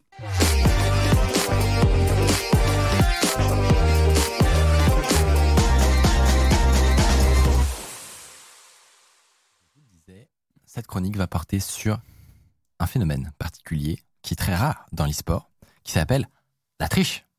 Euh, Mathieu, tu as enquêté sur ce sujet. Euh, C'est un bien grand mot. J'ai fouillé, le web et, et des gens l'avaient fait pour moi. Mais euh, J'aime bien faire ça parce qu'après, t'as une pression de malade. bah, Et donc, génial. après deux mois de travail, euh, tu viens avec des révélations. à Waouh. l'aide. à l'aide. Non, euh, premier degré, est-ce que je te, je te, je te laisse euh, tout simplement commencer Bah, je peux tout à fait. et, euh, Dois-je présenter euh, Counter-Strike, un jeu un FPS très connu, un jeu de tir à la première personne Yes Tiffany, Oui tu y as joué Oui C'est vrai Bah, bien Raco- sûr. Raconte-nous un peu cette Bah, expérience. Non, non, bah écoute, les gens le savent peut-être pas, mais je suis plus toute, toute, toute, toute jeune. donc, euh, moi, moi, Counter, c'est. C'est des. Oui, bah bien sûr. Quel, mais quel, euh, quel euh, Counter-Strike, c'est vrai ça? Le bah, 1.6, le, le bah, source? Plusieurs, mais oui, source. euh, la, la majeure partie de. de- Enfin, si, si je dois compter le nombre d'heures que j'ai joué sur Counter, c'était source. Et puis, euh, moi, c'est des souvenirs de LAN. Euh, de collège à lycée, voilà, euh, c'était euh, dans, dans, un, dans un garage, 6 PC au même endroit, on fait nuit blanche, pizza, enfin voilà quoi, c'est les- ça que ça m'évoque. Il n'y a plus de LAN de nos jours, c'est trop triste. C'est vrai qu'il y en a un peu moins. Mais c'était, en vrai, c'est les meilleurs souvenirs de ma jeunesse, je crois. Genre, c'est soirée LAN avec les potes, quoi. Mais voilà, donc c'est ça ce que ça m'évoque. eh bien, un endroit où il y a encore des LAN, quelques LAN, ce sont dans les compétitions e-sportives. Exactement. Et alors justement, aujourd'hui, Mathieu, euh, tu vas revenir sur l'un des plus gros scandales du jeu vidéo, euh, la triche. Et il existe un cas très connu que je suis sûr que certains euh, reconnaîtront, c'est chez CSGO. Le jeu est gangréné par la triche, jusque dans les sphères pro et sur la scène e-sport. Alors comment Valve essaye de lutter contre ce phénomène? Euh, Eh bien, tu as remonté l'histoire qui commence en fait en 2014. Exactement. Et euh, CSGO, donc Counter-Strike Global Offensive, qui est sorti euh, en 2012 euh, par Valve. Et ce qui est très intéressant avec ce jeu, c'est que la triche a toujours été un problème sur ce jeu. Tu le disais, il est gangréné par la triche, que ce soit à sa sortie ou même encore aujourd'hui, en 2023. Alors on fait plus de LAN, mais moi je me souviens de cette personne qui était chargée des multiprises dans une LAN. c'est la personne la plus importante. Euh, et ce qui est vraiment intéressant, c'est qu'aujourd'hui, le problème n'est toujours euh, pas résolu. Et c'est un problème parce que pour un FPS, ne pas avoir confiance dans le système anti-cheat, euh, ça fait un cercle vicieux où t'as pas confiance, tu vois des cheaters partout, même s'il y en a pas, tu rages quittes et tu quittes le jeu. Et c'est un schéma, vraiment, euh, si vous regardez Twitch, et des gens qui jouent à des FPS, euh, un peu tous les FPS, où euh, t'as toujours de, non mais il cheat, il cheat. Sauf que quand tu perds vraiment la confiance dans l'anti-cheat, bah, la réputation du jeu euh, Ouais. en prend un gros gros coup. Surtout quand il y a de l'argent en jeu. Exactement. Parce que CSGO, tu le disais, est devenu compétitif. Donc il y a une scène e-sport qui s'est créée sous l'impulsion de Valve. Donc Valve, c'est l'éditeur euh, de CSGO. Donc il y a des enjeux euh, financiers. Retournons qu'en 2014, la compétition de CSGO euh, bat son plein avec, euh, avec ses stars, avec une équipe française. Euh, à l'époque, c'est l'équipe LDLC. Et le plus gros événement de la ligue qui s'apprête euh, à, à se tenir en Suède, la DreamHack Winter de 2014. Et souvenez-vous-en, parce qu'on va y en, reparler euh, euh, un peu plus tard. On est quelques semaines avant le plus gros événement vraiment de, de CSGO, donc la DreamHack, quand le logiciel anti-triche de l'ESEA, donc c'est l'eSport Entertainment Association, on a déjà un tout petit peu parlé une Ouais. fois, c'est ceux qui organisent les compétitions euh, de CSGO. Ils bannissent pour un an SMN, donc c'est Simon Beck, un joueur euh, professionnel allemand euh, de CSGO. Euh, c'est le super dans le milieu parce que on connaît énormément de la triche et les cheats pour les amateurs. On peut les trouver en ligne. Vous tapez euh, cheat euh, CSGO, euh, il y en a plein. hein. Sauf que dans une compétition e-sport où il y a des récompenses, Mm. ah, Ban. quand même, Ban, ban un joueur pro, c'est ban un jamais vu. c'est du jamais vu. Euh, Simon se défendra, et alors là, très marrant comme défense, qu'il n'est pas le seul à tricher, affirmant que 40% de la scène professionnelle utilise des cheats. 40%. Alors c'est ce qu'il dit lui, c'est très rassurant. Euh, donc là, tout le monde se dit, ok, quel est, quel est ce merdier? En réponse, euh, le SEA, je disais, indique qu'il travaille avec Valve euh, pour affiner leur protocole de détection euh, afin de pouvoir bannir d'autres joueurs pro. Donc vraiment, on est sur une chasse aux sorcières de trouver, trouvons les, Qui est en train de qui est en train de, de tricher. Le lendemain de cette annonce, donc le lendemain de le premier joueur qui est, qui est banni, le lendemain, deux autres joueurs pro sont bannis par Valve cette fois-ci, et ils sont français. Il y a SF, qui s'appelle Gordon Guiri, et KQLY, Ovik euh, Tovmassian, tous, tous deux avec des gros palmarès, avec des victoires dans certaines ligues. Alors, je ne veux pas faire tout le détail de la ligue CSGO, parce qu'honnêtement, je me suis un peu perdu euh, dedans. Mais voilà, lui, c'est lui, c'est Avik, euh, Ovik, pardon. Et les, ces trois joueurs, en deux jours, hein, il s'est passé deux jours, trois joueurs de la scène pro euh, CSGO, euh, respectés par tout le monde, euh, vraiment des, des bons joueurs, qui tombent et qui avouent leur tort. Mais c'est pas fini. Parce que Ovik, il va avouer son tort, mais il va avouer son tort dans un post Facebook qui fait l'effet d'une bombe. Pourquoi? Parce qu'il balance le nom du programmeur qui lui aurait fourni le cheat. Oh là là C'est Supex 0. Et-. Je vais beaucoup vous en parler dans cette chronique. Juste pour vous lire un, un petit passage. À la fin du mois d'août, on m'a mis en contact avec un programmeur, Supex 0. Il avait des arguments solides et m'a expliqué que beaucoup de joueurs pro utilisaient son programme. Alors je sais pas si c'est vrai, mais c'est un très bon argument de vente. Bah oui. Je m'y suis intéressé par curiosité. Il m'a mis des droits pendant 7 jours. Et comme un con, la tentation était trop grande. J'ai voulu voir ce que ça donnait sur des serveurs publics. Donc il a dit qu'il n'est pas allé au-delà de ces 7 jours et qu'il n'a jamais utilisé ça en compétition. Mais le, le mal était fait. Il a été pris par. euh, Détecté. Il a été détecté. Et il, il conclut son message. Ma curiosité m'a fait défaut et aujourd'hui ma carrière CS est finie après 12 ans passés Ah, sur le jeu. donc attends. Donc l'honneur est quand même restitué, puisque ce que tu es en train de dire, c'est que toutes ces victoires, il les a eues. Alors c'est ce qu'il déclare. hein. à- Oui, c'est Euh, c'est impossible de savoir. Là, Ouais. tout, tout ce que vont déclarer des gens dans cette chronique, globalement, sont sujets à interprétation parce Ouais. que c'est très compliqué de savoir. C'est juste que oui, lui, il dit qu'il n'a jamais utilisé, qu'il n'a jamais acheté le cheat, mais il l'a utilisé sur des serveurs en ligne et il s'est fait détecter comme ça.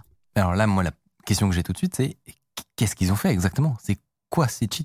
Ouais. Est-ce que tu... Il marche comment ces cheats? Alors lui, pour, euh, pour dans son cas, il a raconté que c'était un IM assist. Donc c'est-à-dire qu'en gros, il assiste dans ton tir, euh, il permet de, tirer plus vite. Mais en fait, c'est des cheats qui sont euh, spécialisés pour les joueurs pros. Et j'y reviendrai juste après. C'est vraiment, ça s'adresse qu'à eux parce qu'ils ont des fonctionnements bien particuliers. Je voudrais juste euh, euh, lire un extrait d'une interview qu'il a donnée sur comment il a vécu le moment de son ban. Et c'est absolument édifiant. J'ai rejoint le jour même la gaming house car j'étais malade. J'ai commencé un deathmatch et au moment de le quitter, j'ai reçu le message de la VAC. Donc la VAC, c'est la Valve Anti-Cheat. Donc euh, c'est le, le La police. La police. Et euh, il dit que ses collègues étaient tous sous le choc, ils n'arrivaient pas à comprendre ce qui se passait. Pour ma part, j'ai décidé de quitter la gaming house. J'avais honte de rester avec eux et de voir leur visage. Oh non. Je- je- en fait, je voulais Ah. vous- juste vous lire ce passage parce Ouais. qu'il m'a fait mal. Euh, bref, le milieu e-sport tremble euh, de fou, en particulier celui de, de CSGO. Ça a des gros impacts parce que, euh, en fait, toutes les équipes ayant eu ces joueurs dans leur team sont disqualifiées.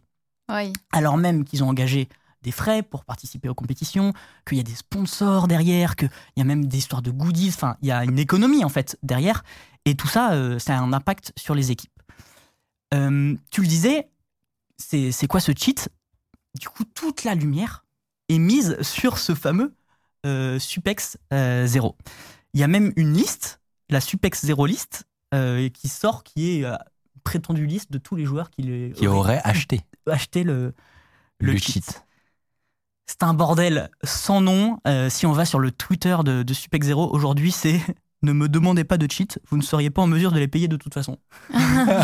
Vraiment, j'adore le troll infini euh, de ce mec. Le Et vous allez voir de que- luxe. Ah mais vous allez voir que c'est un personnage.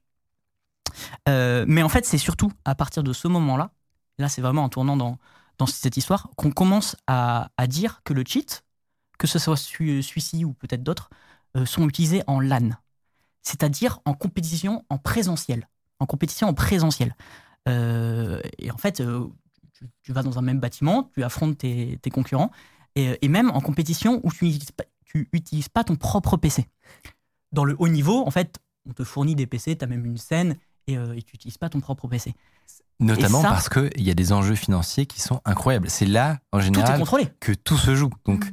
l'événement lui-même est énorme. Euh, pour ceux qui ont jamais vécu ce genre de choses, c'est voilà, l'équivalent de- de- d'une finale de, de match de foot, en Ouais, fait. ouais, c'est dans une Euh, grande salle, c'est diffusé sur Twitch, enfin tout le monde regarde ça. C'est vraiment impensable que des gens trichent euh, dans ces moments-là. Et en fait, on commence à comprendre que c'est peut-être complètement possible. Alors tu m'as dit comment comment c'est possible, comment fonctionne ce cheat pour pas qu'il se fasse détester? Alors que ton écran est streamé sur Twitch. Ça n'a aucun sens Donc, tout le monde voit tout ce que tu fais tout le temps. tout le monde voit tout ce que tu fais tout le temps. Euh, donc, celui dont on parle, et c'est celui de- du joueur français dont je vous parlais juste avant, c'est un IM Assist qui aide donc à viser euh, les ennemis. Et en fait, ce qui est malin, c'est que souvent, ils ont une touche bindée euh, sur leur souris ou sur leur clavier pour l'activer. Donc, il n'est pas activé en permanence. Donc, ça permet déjà de l'activer que dans des moments chauds ou euh, pour moins se faire repérer. Euh, et surtout, il y a une vitesse d'exécution qui est cohérente avec un joueur euh, professionnel. En fait, c'est un, c'est pas un cheat pour le tout venu, c'est vraiment un cheat Ah. fait pour les joueurs pros. C'est pas le, c'est la- pas le limebot où ça fait Où ça fait et absolument ça vise que des headshots tout le temps. Non, non, ils ont mis des, des critères de vitesse qui fait que euh, globalement, c'est possible que ça soit un joueur pro derrière. Et d'ailleurs, c'est tout le monde dit que c'est quasiment euh, indétectable. Là, ce que vous voyez, c'est des vidéos sous cheat. hein. Mais on pourrait croire que non. Ah, là, que- là, les mecs cheat là? Ouais. Ah, mais en fait, c'est- comme si c'était un peu aimanté. Et ouais, c'est ça. Très subtilement. Mais sauf qu'il faut appuyer sur la touche, en Ouais. fait, encore une fois. Et tu le fais pas à chaque fois si t'es pas trop Oh, bête. C'est un génie C'est- Vraiment. Et vous n'avez pas encore euh, fini euh, de découvrir. se- de découvrir plein de trucs. Il, il se passe vraiment des, des grosses dingueries.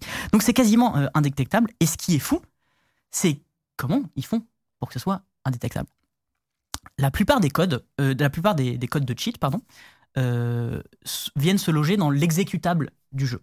Sauf qu'un anti-cheat de base, il va justement comparer les signatures et détecter potentiellement euh, ce cheat. Là, le cheat ne va, pas dans l'exécutable du jeu, il va dans des fichiers DDL directement dans Steam, qui est la plateforme qui héberge le jeu, Ouais. c'est la plateforme de Valve, tout le monde connaît Steam. Euh, et donc, le Valve ne vérifie pas la signature de ces fichiers dans Mhm. Steam. Il vérifie le jeu, mais il vérifie pas Steam. Et donc l'éditeur, Donc euh, l'anti-cheat ne fonctionne pas. c'est pas ses affaires et donc il peut rien, il peut rien détecter. En tout cas, là, il peut pas le détecter Hmm. euh, comme ça. Euh, ce qui est très fort d'avoir son cheat sur Steam, c'est qu'il peut être mis à jour comme un jeu. D'accord. Donc, si tu as des problèmes où tu penses que tu as, potentiellement tu t'es fait détecter, le développeur peut mettre à jour son cheat. Supi- Supix0 fait des mises à jour de son. C'est- Non, mais c'est lunaire. Et surtout, et ça, mais alors, quand j'ai découvert ça, j'ai fait OK, c'est le game est terminé. Quand, je- quand un joueur se connecte à son compte Steam, chose requise quand tu participes à une LAN, même si c'est pas ton PC. Ouais. En fait, le cheat est téléchargé automatiquement Ah, depuis ton compte Steam. C'est trop fort. Qu'est-ce que tu veux, qu'est-ce que tu veux faire contre ça? Oui, donc en fait, le gars, il arrive à sa LAN, il se connecte comme À tout le monde. bah, Les administrateurs disent vas-y, connecte-toi à ton compte Steam, on va démarrer la partie. Et en fait, automatiquement, sans que aucune fenêtre ne Il, il s'affiche, peut, il, avo- il peut y avoir un admin derrière son épaule pendant toute la durée de l'opération. Personne ne le verra. Ouais. C'est incroyable. c'est incroyable. Euh, et alors, le petit détail, ça c'est plus parce que c'est rigolo, ils ont même fait une application sur smartphone pour. Alors, j'ai pas compris comment le smartphone communiquait avec le PC qui devait recevoir le cheat, mais pour transférer le cheat au cas où il n'y a pas la connexion euh, d'activer sur le, le PC. Ouais, quand, Au quand cas tu où, veux la être connexion- sûr Ouais, voilà. ton... Non mais en fait, il- vraiment, c'est devenu une industrie quoi. Euh, et c'est tellement devenu une industrie que du côté des cheaters et des développeurs du cheat, euh, c'est aussi très bien optimisé. En fait, ils ont gardé la main. Enfin, ils auraient gardé la main. Tout ça, c'est un peu euh, Au conditionnel. à- au conditionnel, soumis à interprétation. ils auraient gardé la main sur chacun des utilisateurs de son système. C'est-à-dire qu'ils peuvent désactiver le cheat à tout moment à distance. Ah. Mais du coup, c'est super fourbe parce que ça peut permettre de faire chanter des joueurs. Ah oui. Tu vas acheter ton cheat. Ça peut permettre de réclamer des gains en cas de victoire. Ah bah dans ce cas-là, je te réactive plus ton cheat. Attends, c'est ce qu'ils ont fait? Alors, Ça on, pourrait. on sait pas. Ah. Ça, on a je t'avoue qu'on n'a pas, on n'a pas l'info. Ok. Mais, C'est euh, des suppositions. mais c'est des suppositions de, de choses qu'ils peuvent faire avec ce système-là. Et encore, ça permet d'influencer des, des, des parties si tu prends des, des paris sur les matchs. Parce que parfois, il y a des ah cotes. oui. Ah bah oui. Donc tu peux faire de l'argent aussi euh, Ah. comme ça. Ah mais ça Donc tu peux te faire de l'argent en vendant du cheat, mais aussi en contrôlant le cheat derrière. C'est insane. Euh, et tout ça, c'est bien évidemment uniquement à destination des joueurs professionnels. Il est vraiment euh, fait pour ça. Il n'y a aucune fenêtre qui apparaît à l'écran. Euh, rien n'est visible sur le jeu parce qu'on rappelle que euh, l'écran euh, est streamé. Donc c'est ce qu'on appelle un IM silencieux. Euh, alors je prononce très mal IM, mais euh, IM, IM bot. Euh, Je vois que t'as vu des commentaires. oh bah là c'est là c'est une phrase pour les commentaires YouTube. Déjà, euh, les gens sont encore stuck sur le DDL. Euh, Oui, ah, ça va. On sait que c'est une DLL, mais ça va, vous allez pas. Ah oui, c'est euh, vrai que j'ai fait une faute dans. C'est c'est que c'est parce que j'ai lu mon papier que j'ai fait une faute dans mon, script. Vous bref, remettre, et tout ça, le téléchargement, euh, donc c'est une DLL pour le montage. Euh, et Et le téléchargement, je l'ai dit, se fait euh, automatiquement quand tu connectes à son compte Steam. moi, ma question que j'ai, Vas-y. c'est que du coup, ça doit coûter une fortune, des trucs comme ça. Alors, ce qui est incroyable, c'est qu'on pourrait se dire, et j'ai la réponse, que sur ces, révéla- sur ces révélations, Sup- SupX0 là, bah, il est allé se terrer un petit peu, il s'est fait discret. Pas du tout, il a accordé une interview à un journaliste spécialisé. D'accord. Euh, alors, c'était par mail. euh, J'ai retrouvé les archives des échanges. Il se trouve que euh, le journaliste en a fait une reconstitution sur YouTube, mais c'est pas le vrai Supix 0, mais en gros, ils ont fait une Ouais. reconstitution pour, pour le lore. Et alors, honnêtement, je me suis tapé tout ce fichier là, qui est très très long. Il dit énormément de choses sur le marché des cheats en règle générale. Quelle révélation il, il fait? Il confirme qu'à ce moment-là, donc on est en 2014, des joueurs pros utilisent toujours des cheats. Donc on est après les trois joueurs Ouais. bannis. Euh, donc déjà ça, effet de bombe intersidérale, genre en mode non, on contrôle tout, il y a plus de cheaters. Mm. Si, si, il y en a encore. C'est non. Il accuse ouvertement un mec de tricher. Et genre, il prend en exemple un clip en mode, euh, voilà, ça là, ce que vous voyez, bah, c'est pas possible sans cheat. C'est moi qui ai codé. Et, euh, et- et alors, il, il dit pas exactement ça, mais, mais euh, voilà, il fait un tout petit peu gaffe à ce qu'il dit. Ouais. Il, il, tu vois, il a pas, il dit pas pour quel euh, joueur. Quels et sont il, dit- ses et il dit pas. À un moment, on lui pose la question est-ce que vous fournissez encore des cheats à des top players euh, Ouais. de CS:GO Et il dit je peux pas répondre à cette question. Euh, et enfin, il va répondre à la question du prix du cheat. J'ai envie de vous retourner la question. À votre avis, combien ça coûte selon vous? Combien ça coûte ce cheat? Hmm. Tu es un- C'est au mois ou c'est un one time euh, lifetime euh, J'adore. Non, à l'époque, les au moins, ça va, c'était pas trop. C'est Ok. c'est un one time, mais euh, euh, Ben je sais pas moi, euh, Un ordre de 5000 grandeur. balles Le, 5000 le- balles. le chat dit 5000. ok. Oh, J'aurais dit pareil. En fait, le journaliste lui demande si les rumeurs autour de, des 2000 euros, le cheat, ou 2000 dollars, je sais plus, sont vraies. Sa réponse, c'est que 2000 euros le cheat, possible, mais ça c'était avant. Ok. Euh, parce qu'il dit que Valve a investi dans la chaîne e-sport et que maintenant il y a plein d'argent. Il a un pitch de vente, c'est Il a drôle. Un pitch de vente. Il y a des catch price conséquents. On a 250 000 dollars pour la DreamHack, donc celle, que, celle dont je vous ai parlé, 100 000 euros pour le gagnant. C'est quand même des, des gros, des, gros chiffres. Hmm. Et il répond cette phrase Ça serait ridicule de le vendre 10 000 dollars. Si on me propose 10 000 dollars, je rigole et je dis non. Ah Ah ouais. Et d'enchaîner qu'on lui a déjà proposé une offre à 5 chiffres et 15% des gains du tournoi. Euh, mais qu'en fait, c'était selon lui. Oui, oui. Oh oui, donc, donc, oui. euh, voilà. mais que c'était un, un Brésilien amateur qui se faisait passer pour un pro. En Ah. fait, Ah. lui, il aimait bien analyser, enfin en tout cas, il se fait mousser sur euh, qui le contacte et est-ce que c'était pro, est-ce que c'est des amateurs, Ah oui. etc. Alors, Et Cynthia, du coup, il y, a- il y a des modèles avec fixe plus variable. Mais en fait- les, les résultats. c'est du- c'est dur de lui faire confiance, entre guillemets, parce que cette interview a fait énormément parler dans, dans, la, dans la scène. Et, euh, et en fait, certains se sont dit est-ce que c'est pas un coup de pub? Parce que tu peux te dire euh, ok, le jeu est gangréné de cheaters, il y en a partout. Du coup, si tu veux gagner, tu es obligé d'en avoir un. Ouais. Et, euh, et du coup, euh, bah, tu vas voir ce mec. Et en plus, il, il a déjà fixé un peu les tarots. Ouais. Si ça se trouve, c'est énormément euh, surévalué. Ouais. Euh, mais c'est juste que comme ça, il se dit les gens qui ont que 1000 euros, ils vont pas venir me voir. Et Ouais. ça fixe déjà un prix haut. Donc c'est Mais- peut-être une stratégie. Mais du coup, j'ai une question. Euh, Qu'est-ce qu'il encourt lui techniquement? Et- Est-ce que Oh, c'est une bonne question, ça. Euh, je pense qu'il encourt des, des soucis d'un point de vue valve ou euh, pour avoir. Non, hon- honnêtement, je sais pas. Il y a, y a rien d'illégal. Enfin, Je suis pas, je sais pas. c'est ok. C'est- une si- très bonne question. S'il en parle aussi ouvertement, c'est qu'en fait, il risque rien du tout. Je suis pas sûr que lui, il ait des gros risques, j'avoue. Je suis pas sûr, hein. Euh, Je pense que c'est principalement les joueurs euh, ouais. Qui, qui sont responsables de, de l'utiliser. Mais, mais bonne question. Je suis Mm. curieux d'avoir le. Mais du coup, ce qui est intéressant, c'est que ce cheat, euh, même s'il a surévalué le prix peut-être pour se faire mousser, et on, déjà on ne sait pas si ça se trouve c'est totalement vrai, pardon, euh, c'est au moins euh, plusieurs milliers de dollars euh, a priori parce que c'est dans la scène e-sport. Alors ce que j'ai trouvé très intéressant dans cette interview aussi de Supix 0, euh, Supex 0, pardon, c'est en fait les méthodes qu'il utilise pour faire passer un cheat en LAN. Donc je vous ai expliqué la méthode précédente sur le télécharger depuis Steam, mais il n'y a pas que celle-là. Alors, il parle des bas USB. Je ne sais pas si ça vous parle. Ouais. Eh ben, euh, tu veux nous expliquer ce que c'est un bas USB En gros, euh, ben, j'imagine, je, je, je connais pas l'histoire en particulier, mais euh, ce sont des clés USB qui permettent de déclencher des séquences de frappe de clavier euh, extrêmement rapidement. Euh, et donc typ- typiquement utilisé dans des tests d'intrusion euh, de cybersécurité pour très très euh, rapidement faire la combinaison de touches qui permettent de télécharger un exécutable et de, et de le lancer sans qu'on sans qu'on voit quasiment rien. Mais du coup, c'est un des trucs que je me suis dit quand tu parlais. Qu'est-ce qui nous empêche de mettre un cheat euh, dans euh, ce genre de, de, de clé USB et, et du coup de pouvoir en 2-3 secondes, à mon avis, euh, installer n'importe quoi sur la machine de compétition quoi. Et ben là, il en parle parce qu'en fait, à cette époque-là, euh, c'est un peu le truc à la mode. Tout le monde est au courant que ça existe, notamment dans des claviers ou dans des souris Ouais. que tu apportes parce que en fait, tu arrives avec tes Ouais. périphériques souvent quand tu es un joueur. Euh, et en fait, lui, il fait une petite analyse. Il fait non, bas USB, c'est dépassé. Non, c'est- moi, j'ai fait mieux. Et en vrai, il a fait un truc, en tout cas, ce qu'il raconte, c'est le pilote vérolé. Pour un de ses clients, il a acheté un nom de domaine d'une marque de périphérique très connue qui, étrangement, était disponible. D'accord. Il a fait un faux site où tu peux télécharger des pilotes pour tes périphériques, sauf que tu mets le pilote plus le cheat à Ouais. l'intérieur. Du coup, ton petit joueur pro, il arrive sur la scène, hop, hop, hop, on lui dit, bah vas-y, installe-toi euh, tes périphériques, installe tes pilotes. T'installes tes pilotes, pilotes sur un site qui paraît totalement legit, pas du tout. C'est le faux site contrôlé par le cheater et t'as euh, t'as un pilote avec un cheat dedans. Très malin. Très très malin. Effectivement, il doit y avoir 10 000 raisons d'in- d'installer des trucs sur l'ordinateur que, que tu vas utiliser pendant ta compète. Quoi. Donc, euh, ça va être très compliqué de, de détecter ça. Est-ce qu'il y a.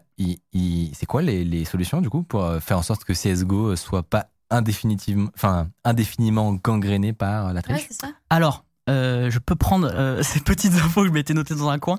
Euh, alors lui, il donne des solutions. C'était pas dans la même interview, mais globalement, il dit que euh, il faudrait euh, fournir de nouveaux comptes Steam euh, avec CS:GO à chaque fois, euh, fournir des périphériques Ah bah oui. identiques aux joueurs, mais qui ramènent pas les leurs. Euh, bon, laisser le avoir un réseau complètement euh, local, euh, non connecté à Internet. Euh, et après, il donne même des tips à Valve ou comme quoi à chaque fois qu'ils ont euh, changé euh, leur compilateur, euh, ils ont cassé les signatures de ces cheats. Et donc lui, ça l'embêtait bien. Et donc euh, il se dit qu'il il pourrait en fait à chaque fois fournir une version modifiée du jeu pour chaque LAN. Ah, Euh, et en fait ça, ça Une version qui sort jamais dans le public, exactement. mais qui est, le- qui est faite pour empêcher les Et triches. potentiellement euh, la changer à chaque à chaque nouveau tournoi. Ah oui. Donc voilà. Et après, alors il fait d'autres. Honnêtement, il fait d'autres recommandations. J'ai pas tout tout compris, mais s'il parle à un moment de ce qu'on appelle le user command, qui contient les boutons qui ont été pressés en LAN. Et donc ça permet de faire de l'analyse a posteriori sur, euh, sur quel bouton a, a été appuyé par le joueur. Et tu peux, pour des connaisseurs, potentiellement dé- détecter euh, la cheat ou des boutons qui ont été bindés et qui ne devraient oui. pas. Euh, ou alors des, des choses qui ont été installées via justement un, un bas d'USB. Euh, c'est des choses que tu peux voir via l'user command. Il a fait, honnêtement, là je vous ai fait une version rapide, mais, euh, mais après voilà, faire en sorte que les machines soient euh, situées méga loin des joueurs. euh, euh, Il y a tout, euh, il y a tout Quel un, bordel. un- un Mais bordel. du coup, moi, ça m'évoque euh, un peu euh, bah, bah, le monde du cyclisme, tu vois, genre euh, pendant un moment, pendant un moment, en fait, du coup, là aujourd'hui, si- s'il n'y a pas encore eu euh, de mesures qui ont été prises contre ça, aujourd'hui, les meilleurs, ben, ils- ils- soit ils sont surhumains, Soit il triche. soit ils trichent, en fait. Ben, c'est vrai qu'il y a eu un peu ce même phénomène où, où on, on s'est longtemps dit que c'était impossible hein, de tricher euh, euh, dans une dans une euh, dans, un sport où tu vois tout en fait Ouais. euh, et où et où il y a très peu de matériel Et en fait, c'est, ça a été fascinant de découvrir l'ingéniosité Ingéniosité, ouais. mis par euh, des gens pour cacher euh, des micromoteurs à plein d'endroits Ouais. du vélo, etc. Et effectivement, ça me donne ce, ce même, cette même imp- impression. C'est juste tellement satisfaisant, même si c'est mal, ne faites pas ça, mais de l'extérieur, Ouais. c'est tellement satisfaisant de voir des gens très intelligents essayer de contourner le système pour arriver à tricher sur des LAN à 150 000 euros. Et ça fait des histoires incroyables. Merci. Et Euh, là, là, je, vous, je vous ai, alors j'ai pas fini complètement, mais là je vous ai euh, pris l'exemple de l'IM Assist, mais en fait il a développé d'autres cheats, d'autres cheats, euh, notamment des, des cheats pour repérer euh, où sont tes ennemis. Euh, Des wall hacks. les- des- Ouais, euh, juste euh, Ou des pour avoir une radars. indication, des radars, voilà, oui. sur savoir où sont tes ennemis. Et en fait, ce qui est marrant, c'est qu'il a même développé des, des systèmes de bip, par, par exemple, sonores, pour savoir euh, s'il y a Ah. tant de bip, il y a tant d'ennemis qui sont euh, à proximité de toi. Enfin, je vais pas rentrer dans le détail parce que faut, faut avancer, mais il a fait plusieurs cheats en fait, et Ça t'envoie le, le pseudo en morse dans ton casque. c'est c'est un peu ça. Typiquement ça, euh, si- s'il y a le son, on entend les bips et le, le nombre de joueurs. Ah Euh, voilà. Et en gros, quand t'es habitué, tu peux savoir combien il y a de gens. Ouais, il faut jouer pas mal de temps Ça avec. s'appelle euh, le sound ISP. Et en fait, Génial. plus le joueur est proche, plus euh, le son sera fort. Ouais, Ah, non, c'est- ok. En fait, c'est sur le principe d'un radar de recul. Il y a, vraiment, c'est comme ça, comme ça qu'ils vont expliquer. Mais du coup, moi, je me suis posé une question. Pourquoi ça a l'air si simple de faire des cheats sur CSGO Parce que, je, je- honnêtement, même euh, dans un, en e-sport, euh, devant des gens, dans une LAN, euh, quand c'est pas ton PC. Euh, et alors, du coup, euh, j'ai essayé de, creuser le truc. Euh, donc, il existe pourtant un anti-cheat, donc le, le VAC, le Valve anti-cheat. Mais en fait, il est tellement décrié que, tenez-vous bien, il existe un thread Reddit qui s'appelle VAC Sucks. voilà, il est là. Vraiment, ce truc existe.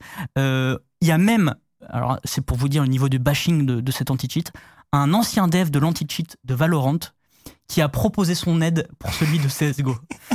Donc vraiment, on est sur... C'est du roast. vraiment. Euh, mais ce qui est quand même intéressant, c'est que sur ce subreddit, j'ai trouvé une, une réponse méga intéressante d'un ingénieur bas niveau qui euh, a taffé sur des anti-cheats et qui nous explique un petit peu pourquoi le VAC est nul Et à aussi éclaté. et aussi éclaté au sol. Il faut savoir qu'un anti-cheat, on en a déjà parlé dans une précédente chronique sur Genshin Impact. Euh, Je vais la faire beaucoup plus simple cette fois-ci, euh, est composée de deux protections. Il y a une protection active qui permet de détecter l'utilisation d'un cheat, donc comparer des signatures. Si euh, ton jeu il a été modifié, il n'a pas la même signature, donc du coup c'est que tu cheats. Mais il y a également une protection, protection passive. Et cette protection passive, passive c'est en gros euh, comment accéder à la possibilité de rétro-ingénierer ton jeu pour faire un anti-cheat. Parce que pour faire un anti-cheat, il faut comprendre le jeu, voir ce qu'il y a en mémoire. Et ben, tu peux mettre en place des choses pour que les gens n'accèdent pas à ça. C'est la protection passive. C'est un peu comme mettre des barbelés Mm. euh, devant euh, les gens qui vont faire des cheats avant même qu'ils déploient leur cheat. En gros, c'est ouais, empêcher d'avoir à utiliser la protection active grâce à la pro- protection passive. Ça, ça va pour Ouais. l'instant? Ouais. Ok. Euh, et d'ailleurs, la protection active, c'est quelque chose d'assez lent pour l'éditeur. Euh, il, faut, il faut signer euh, toutes les versions, il faut détecter les cheats, comparer. ça, ça prend du temps, c'est un, un peu un taf au quotidien. C'est si c'est automatisé, mais c'est assez ingrat et c'est compliqué. Et d'ailleurs, même les cheats modernes sont chiffrés, donc ça fout encore plus le bordel sur, sur les signatures des cheats. C'est un peu un jas du cheveu et de la souris entre les éditeurs et les gens qui font des cheats.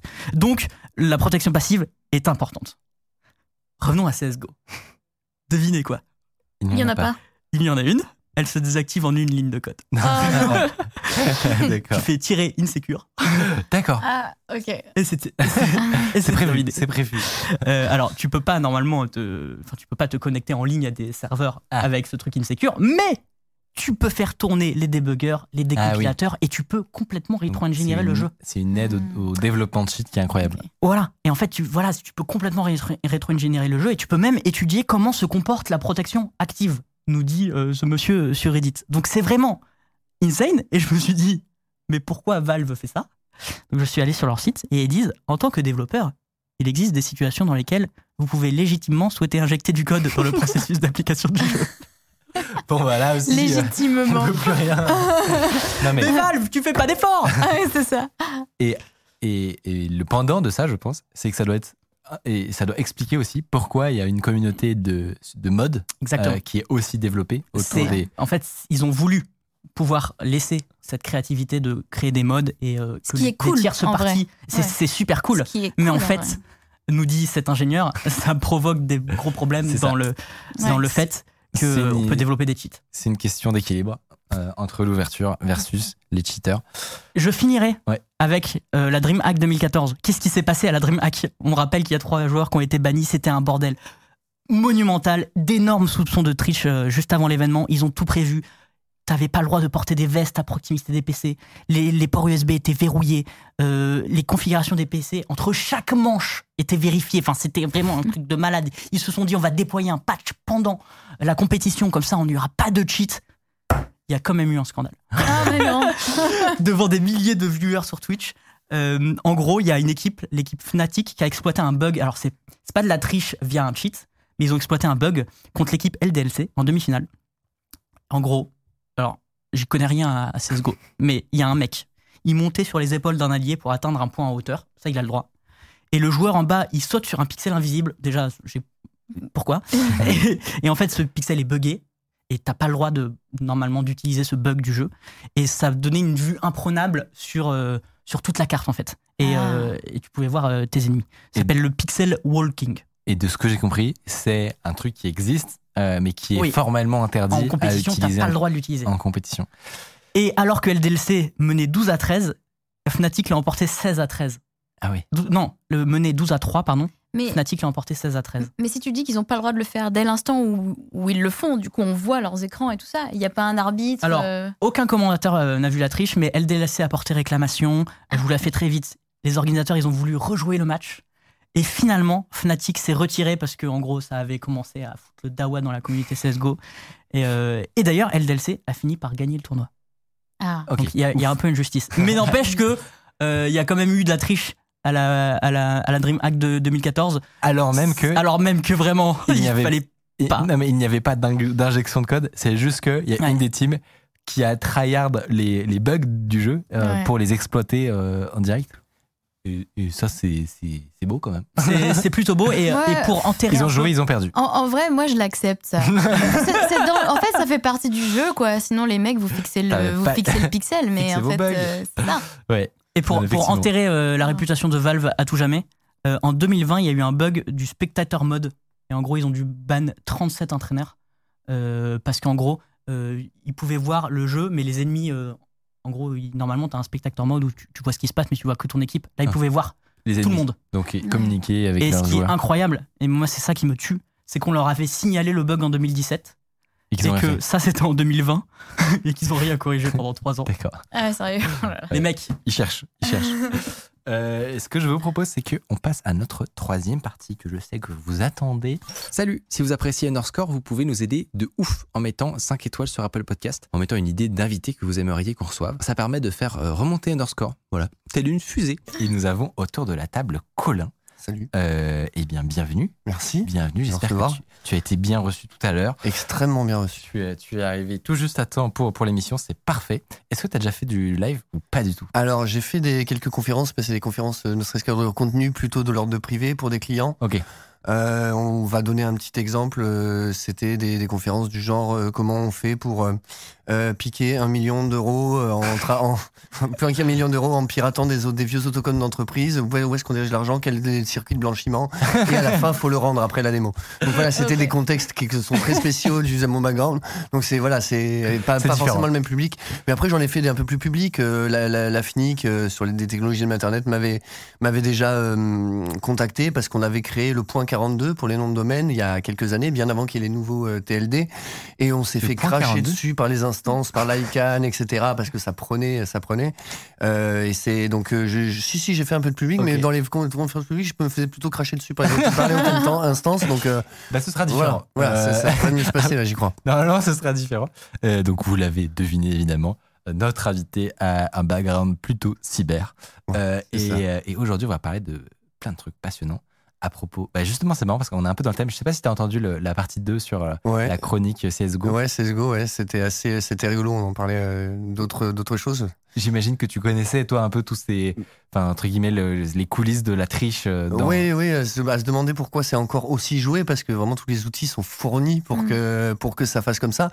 Après, je racontais, on, on va parler un moment donc, dans, dans ce que j'ai fait pour les Elder Scrolls Online, on va parler des, de, de très belles techniques que j'ai découvert et l'anti-cheat justement aussi, de très belles techniques que j'ai découvert parce que c'est des gens qui ont trouvé le moyen de ne pas avoir besoin d'un anti-cheat et que ce soit encore plus efficace. Bon, on, va- Intéressant. on parlera, on parlera de tous ces contextes-là, de brevets que j'ai découverts, de, et, et du- et de la trame de fond. hein.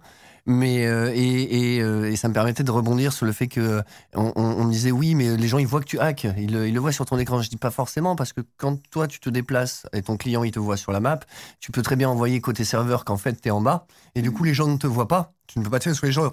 Les gens peuvent pas te tirer, mais sur ton écran on voit ça. Ah, oui. Et donc, du coup, toi, tu swaps le truc, ça va pas changer sur ton écran, tu tires, tu t'en vas. Donc- sur, sur le CSGO, il y a où tout, tout, tout est observé, c'est, pardon, c'est un petit peu plus compliqué, Ouais.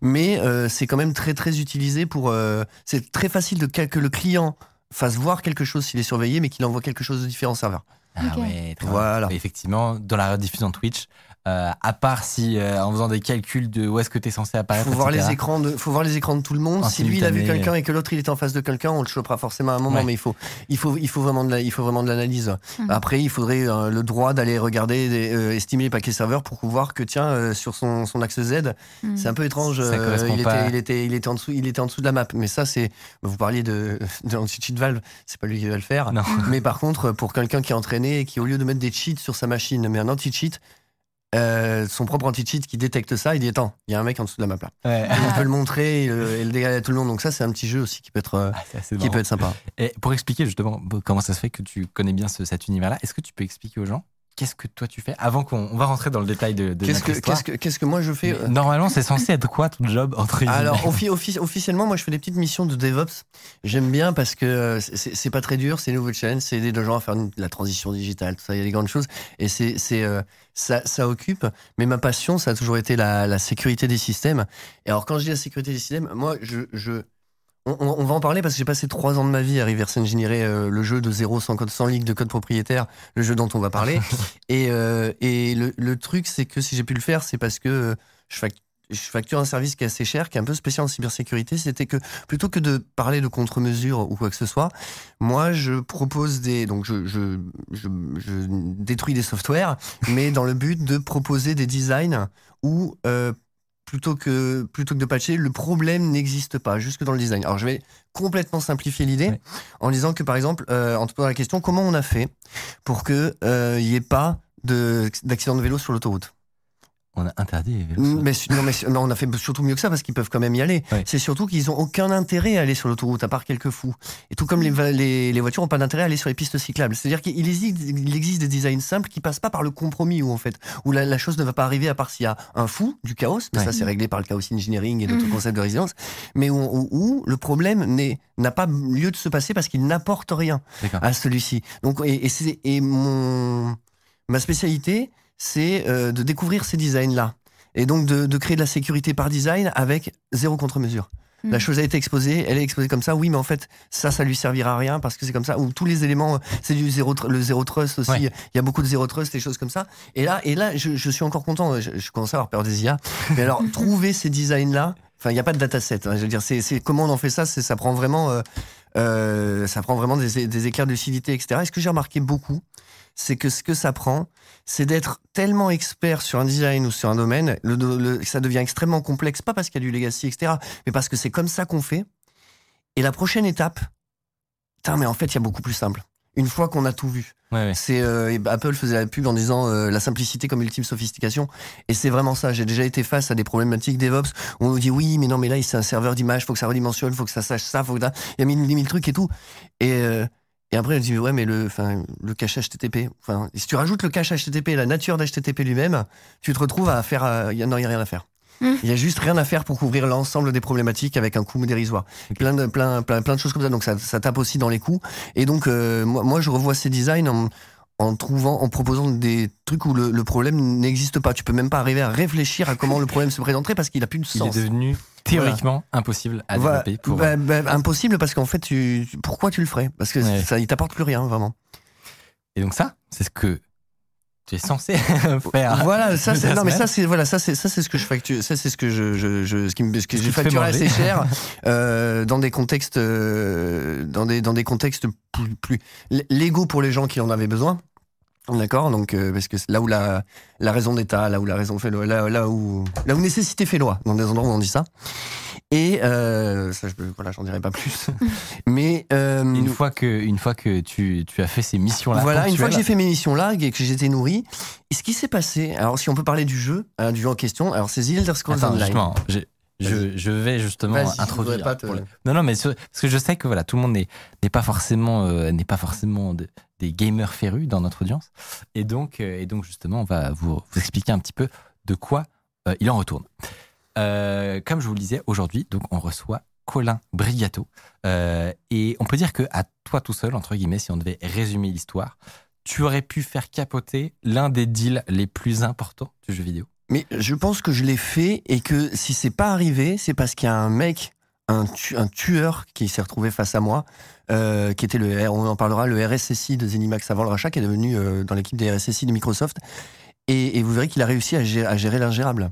Et, vous allez voir comment il a du coup peut-être euh, sauvé une catastrophe que tu as déclenchée euh, sur, je vous le disais, un, un deal énorme dans le monde du jeu vidéo euh, qui porte sur le jeu The Elder Scrolls Online. Tout à fait. Alors, si tu devais expliquer ce jeu à quelqu'un qui ne joue pas, Qui ne joue pas, ouais. je vais lui demander s'il a joué à Skyrim, évidemment, que tout le monde connaît, euh, la licence. Sinon, s'il est un peu plus vieux, qu'il a joué à Morrowind ou Oblivion. Normalement, si on prend ces quatre jeux-là, il y en a forcément un qui y a joué, qui a vu un ami. Il faut compter, faut compter là-dessus. Sinon, c'est de l'Heroic Fantasy en open world et c'était les premières grosses licences à faire ça avec, avec la capacité de rajouter des modes, des modes et qu'on mettre à contribution à com- la, la communauté si tant est que ça fait plus de 11 ou 12 ans que Skyrim existe, le même moteur et que euh, les gens continuent de l'améliorer et de jouer avec. Et c'est- autour de ce jeu, Ouais. s'est produit une histoire complètement dingue, digne d'un documentaire Netflix, euh, qui commence en réalité en 2019. Ouais. Donc en 2019, tu te retrouves à bidouiller ce jeu, The Elder Scrolls Online. Euh, et alors toi, qu'est-ce qui t'intéresse à l'origine? Est-ce que tu étais toi-même joueur? Je, je, je bidouillais pas le jeu. Moi, j'avais les Letos, je jouais, j'adore la licence. Donc ça, c'est la version MMO. Elle s'est plantée en 2014. On est cinq ans plus tard. Elle s'est entièrement refaite. Elle est en train de devenir une licence triple A. Il a commencé à y avoir un monde dessus. De WoW, il y a les WoW classiques. Tout est en train de descendre. C'est le montant. C'est euh, c'est vraiment pas le moment. Et, et au même moment, on commence à entendre euh, Microsoft qui veut racheter euh, la boîte, donc Zenimax et Bethesda, Mhm. la boîte qui s'occupe de ce jeu. Moi, je suis un joueur, j'adore le jeu. Et je suis vraiment un gros joueur. Euh, je, je, je me mets à faire quasiment que ça, parce que ça me plaît, qu'il y a du contenu. Et j'ai dépensé 15 000 euros dans la boutique. Je vais pas le cacher. Je suis un vrai bon client. J'étais hyper content. Donc tout se passait là. Je me faisais régulièrement à- à- à- accuser de triche parce que bah, learn to play, comme on dit aux gens. Mais et donc je savais que c'était pas. Et, euh, et alors que quand je cheat, je suis hyper mauvais. Ça, c'est- je- vraiment, j'arrive pas, j'arrive pas à cheater. C'est- terrible. Donc je le fais pas. Et à un moment, euh, je, je découvre que euh, tiens, on- quand je laisse appuyer sur la souris pour faire une attaque dite longue, si jamais je rappuie sur la souris juste après et que j'envoie mon sort, eh ben le sort il part deux fois, alors que je l'ai payé qu'une fois. Mm. S'il y avait un, pro- euh, une- un état spécial où il était meilleur, où il bénéficiait d'un bonus, il le bénéficie deux fois. Et j'arrive à reproduire le truc exactement comme ça. Et là, je me dis, c'est intéressant parce que quand on met une attaque, c'est un input. Ça dit, t'as attaqué ou t'as utilisé telle ability, le temps de cast, tout ça, c'est client, le temps d'attente.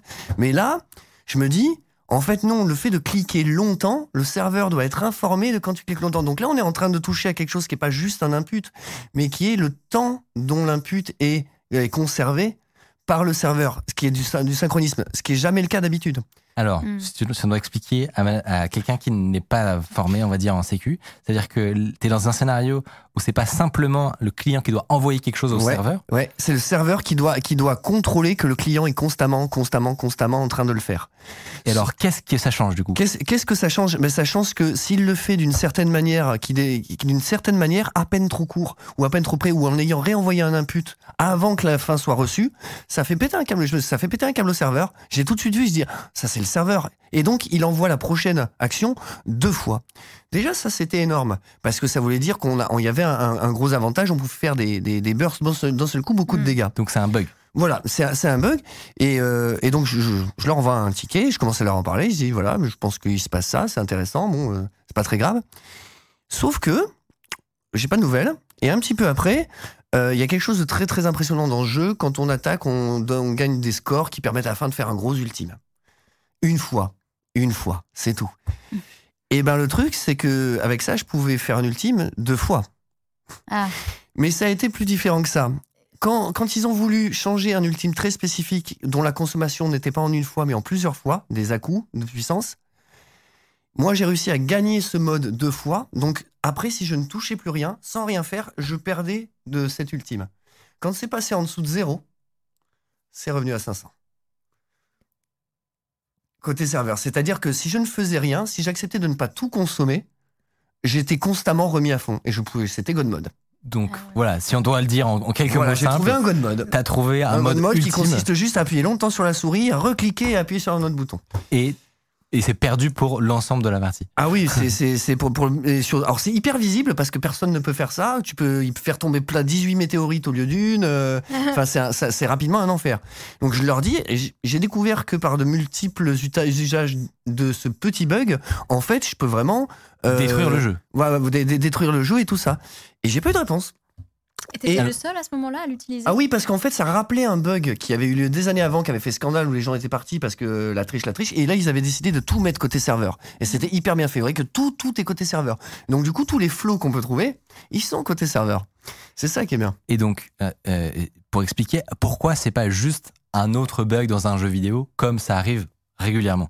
Là, on est dans un scénario où donc il y a un jeu qui est énorme quand même. Ouais. Il est beaucoup Ah, joué. surtout à ce moment-là. ouais.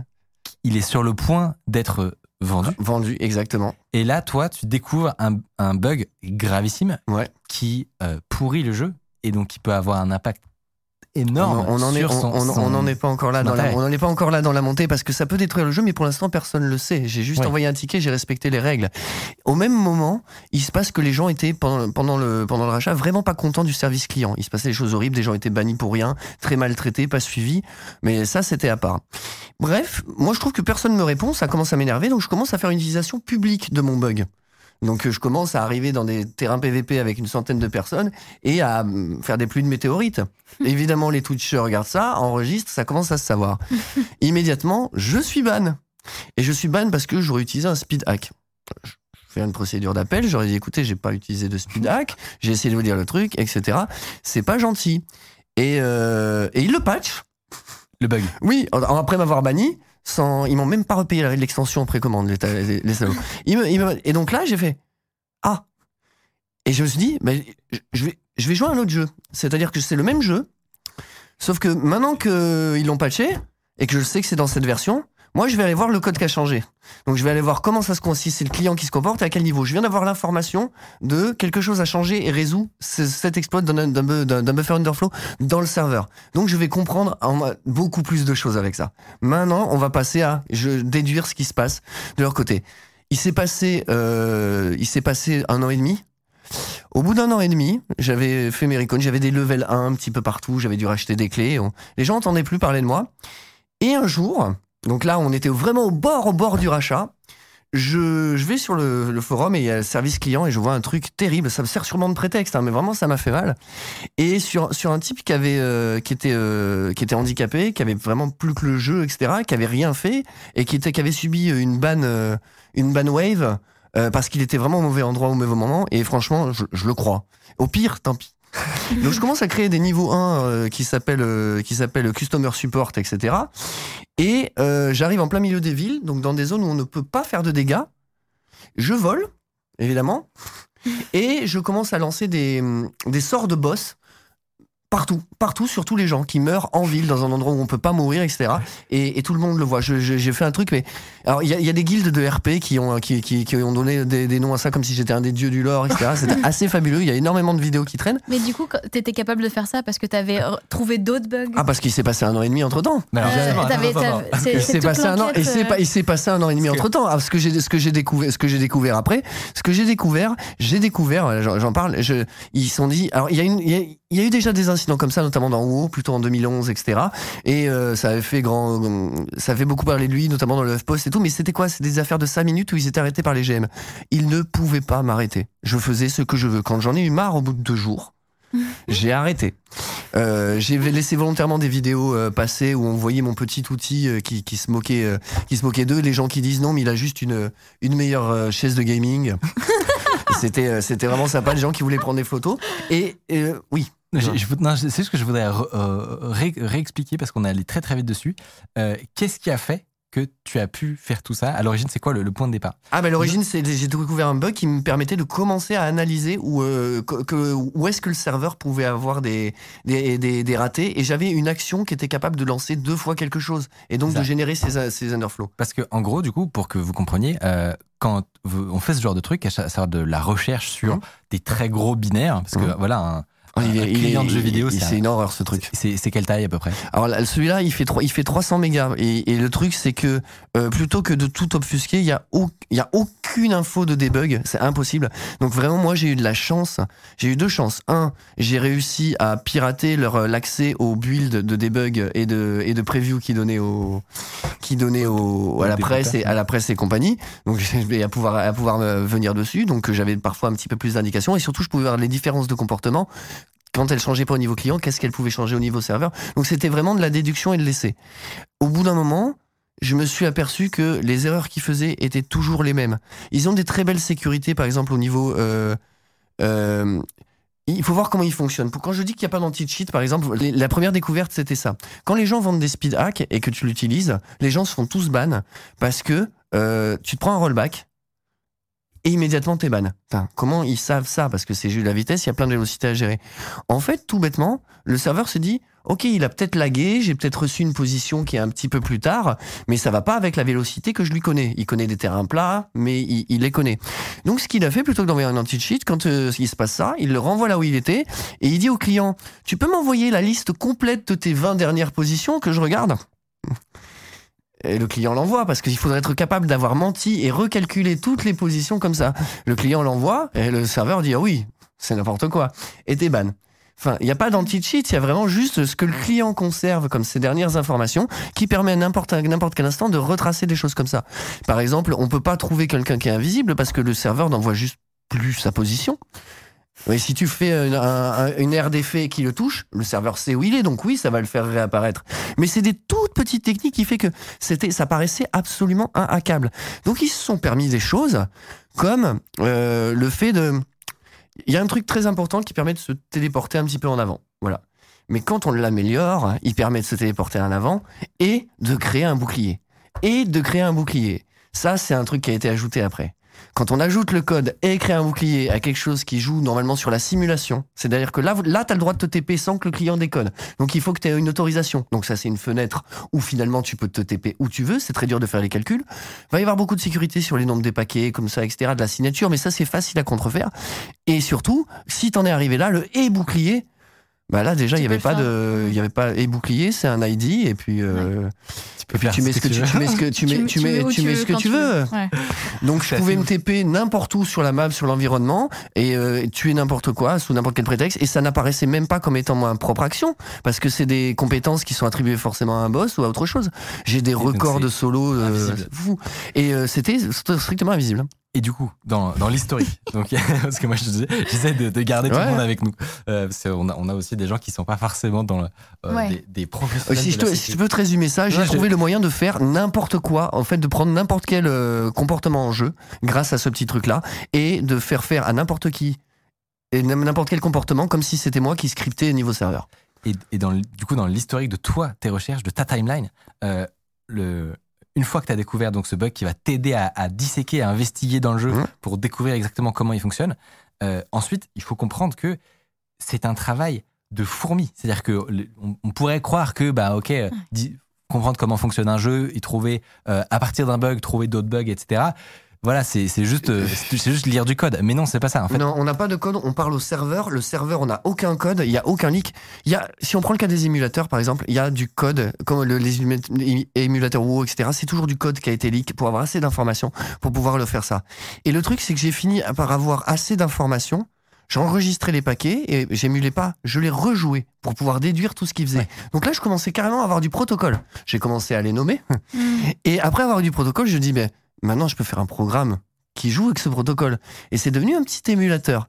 Et pourquoi ça a été très important? Parce que quand je leur ai donné le, le- de la manière que je pensais qu'il fallait patcher cette... euh, enfin, oui, on dira quand je leur ai donné. Je vois que l'historique, on s'est contacté, etc. Je peux peut-être passer par là avant. Mais je, je, je veux juste pour qu'on ait les, des échelles de temps, Ouais. t'as passé combien de temps à, à faire ça à, à- Parce que du coup, Là, on est à un an et demi. Là, on est à un an et demi depuis que je me suis fait ban. T'as passé un an et demi. Ça fait un an et demi que je me suis fait ban. Euh, Il y a ce qu'ils ont appelé la guerre en Irak euh, au Vulcan à l'endroit comme ça, puisque j'envoyais des missiles euh, partout. Et, euh, et, c'est, et à ce moment-là, j'arrête parce que je m'embête, qu'il n'y a pas de réponse, mais que c'était plus marrant. Et un jour, j'ai un email. Donc là, on est vraiment une année et demie. On est une année Mais, et demie euh, pleine. hein. Mais euh, à combien de temps t'estimes, euh, le- enfin le temps que t'as passé à, à décrypter tout ça Un an et et- demi, non-stop, jour Ouais, et nuit. Un, un an et demi non-stop. Un an, et demi, non-stop, quasi jour et nuit. je faisais que, que ça, que ça, des tests. J'apprenais, j'étais obligé d'apprendre en plus des notions euh, que, que j'avais pas sur la 3D, sur certaines choses pour pouvoir, vous pourrez pouvoir essayer de comprendre qu'est-ce qui était vraiment calculable par le serveur, comment, euh, comment les dommages de chute pouvaient être, ne pas être côté client, etc. Et j'ai découvert des choses. Ah oui, alors là, j'ai découvert des choses fabuleuses qui leur ont fait très très peur parce que donc, outre les manières de pas utiliser un anti-cheat, j'ai découvert. Vous avez vu ces jeux maintenant qu'on a? Où euh, tu peux changer de niveau en passant à travers un portail sans qu'il y ait de chargement Ouais. mais c'est eux qui l'ont inventé. Alors c'est c'est eux qui l'ont inventé. C'est ça stream, c'est capable à un moment de prendre ta position, de changer une valeur et de commencer à streamer les assets de l'autre jeu. Il y avait il y avait que des brevets comme ça. L'interpolation elle est fabuleuse. C'est-à-dire que dans ce jeu, même avec un énorme ping, vous avez jamais plus de 300 millisecondes. Vous voyez votre présent et 300 millisecondes dans l'arrière de l'autre, et l'autre voit son présent et 300 millisecondes dans l'arrière de ça. Quel que soit, même avec des énormes pings. Ils ont géré, ils ont des algorithmes d'interpolation qui sont magnifiques.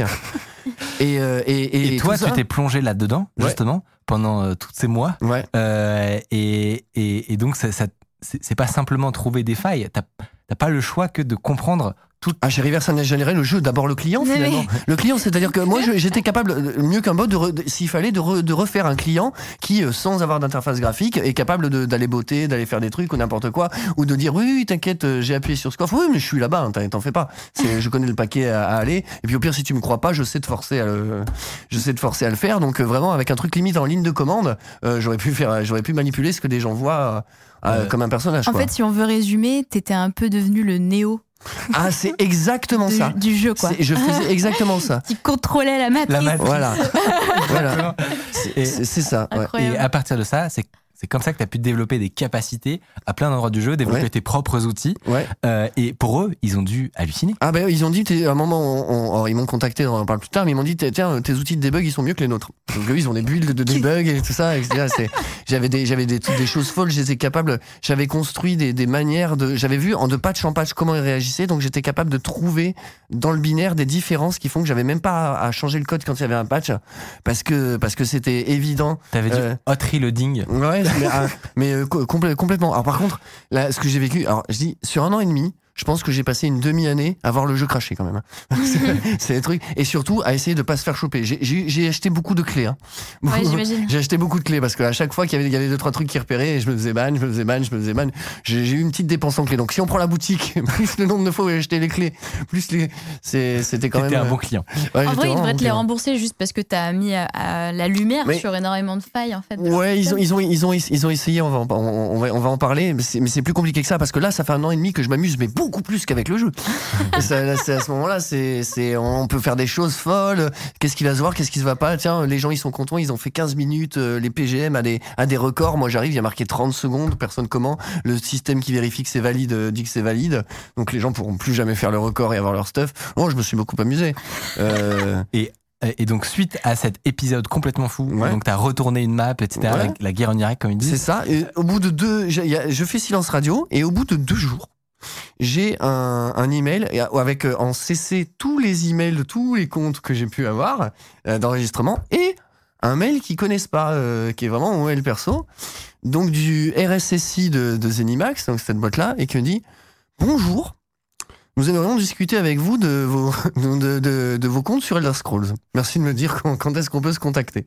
J'ai été voir le mec sur euh, son nom sur euh, sur LinkedIn, etc. Je voyais certains pe- personnages. C'est vraiment un mec qui a qui a l'art de sauver des boîtes de ce genre de de cas-là, de gérer. Il, il, il, il- mana- ma- managing trust, quoi. C'est vraiment de, la, de la confiance. Et, euh, et je lui dis euh, oui, si on peut. Euh, faire ça au calme euh, et dans, dans la bienveillance. et il me dit, euh, il y aura pas de problème. euh, Est-ce que tu as besoin d'un traducteur? Je lui dis non. Et donc, on prévoit une conférence Microsoft Teams euh, avec eux. Ça se passe, bonjour, tout ça. Et donc, il y avait. Alors, euh, ils, ils viennent, ils sont comment Ils sont stressés? Ils bah, sont- mais t'as vu? Non, mais il n'y a, pas- a plus que ce que je viens de te donner. Bonjour, on aimerait vous parler de ça. Comme, euh, limite comme quand on tape à ta porte pour te parler de Jésus. hein. C'est. Et, euh, et les jours J, ils sont. Et le coup, jour J, lui, il est, il, est, il est plutôt. Alors, il y, y en a deux qui se taisent, voilà, du board. Et là, il y a deux personnes importantes. Ce, ce, ce, ce Terry, là, le RSSI. Et, et là, c'est rigolo parce que moi, j'avais parlé du problème de, service client, etc. Et C'était quelque chose qui jouait beaucoup aussi sur le rachat et le fait que les gens se sentaient euh, mal à l'aise. Et que surtout, j'avais parlé en plein pendant le, pendant la- le dernier event du fait que je faisais ça pour ça. Allez, histoire de. Donc, le, mec- le mec est ramené et. Ça se passe très bien avec Terry White, qui est très le- avec le RSSI. Très diplomate. Voilà, très diplomate. Et à peine on, on parle, et, euh, et ça y est, il y a- il y a- le, le directeur du support client se pète un câble et commence à me menacer. Il dit You did damage to our servers. Il me menace et, et il me dit Mais tu sais, on peut aller jusqu'à la demande d'extradition, etc. Quoi? Et je lui dis, euh, et là, et là, il faut réagir. J'ai l'habitude de ça à cause d'autres contextes que j'ai eus, et je lui ai dit, bah, ce serait quand même dommage qu'on parle de demande d'extradition, parce que bon, moi j'ai vu les algorithmes d'interpolation, tout ça, mais j'ai surtout vu ces paquets-là. Alors ces paquets, c'est très très intelligent parce que ça vous permet de hot-patcher le client tout le jeu à la connexion. Donc vous avez même pas à attendre de faire une mise à jour pour régler un problème côté serveur et agir immédiatement. C'est du génie. Par contre, moi, demain, je fais un botnet avec, hein, avec tous vos joueurs. Et je le dis, et je lui dis, quand on rajoute en plus à ça que bah, y a deux trois algos, deux trois trucs là qui ont été clairement piqués euh, à du code chinois, etc. De là à commencer à faire courir des rumeurs comme quoi euh, ce serait à, dessein de pouvoir fournir un botnet. Euh, je sais, que, chez vous, ça, ça peut, même si c'est pas vrai, hein, ça peut être, ça peut être un peu con. Donc, euh, où est-ce qu'on va? L'appel s'est arrêté là-dessus, il a calmé, et le directeur de service client a changé. Ah. Voilà. Oh, Voilà.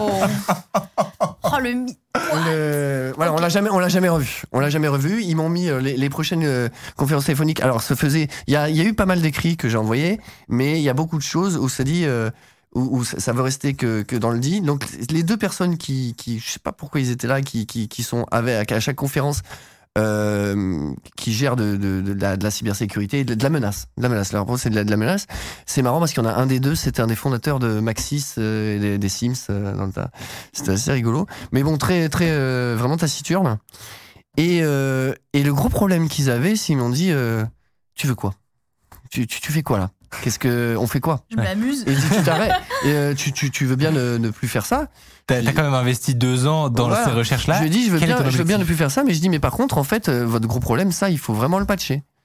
Et ils m'ont dit, euh, ah oui, bah, je leur dis, explique quel est le, le point principal, le, le pivot du truc, parce que ce- sur les, les, les flots qu'ils ont niveau serveur.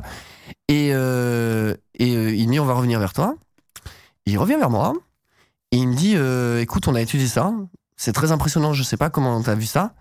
Il me dit, mais là, on peut pas patcher. Enfin, c'est pas patchable. C'est, pour moi, c'est dur à exploiter, etc. Je lui dis, non, c'est pas dur à exploiter. Quand t'as compris le truc, si quelqu'un a rien d'autre à faire comme moi, il peut finir par le faire. Votre problème, c'est qu'il y en a un qui le découvre, il y en a un qui le vend ou n'importe quoi. Euh, moi, je peux vous offrir aussi, euh, parce que j'ai les codes sources de toutes les, tous les autres hacks qui traînent à moitié, les trucs de russes, etc., qui, euh, qui font mais sur- surtout là, je peux vous expliquer à quel point je, je peux refaire une map en cours de jeu, je peux lancer des scripts, des événements, je, je suis plus fort que pourquoi je suis plus fort que vos GM.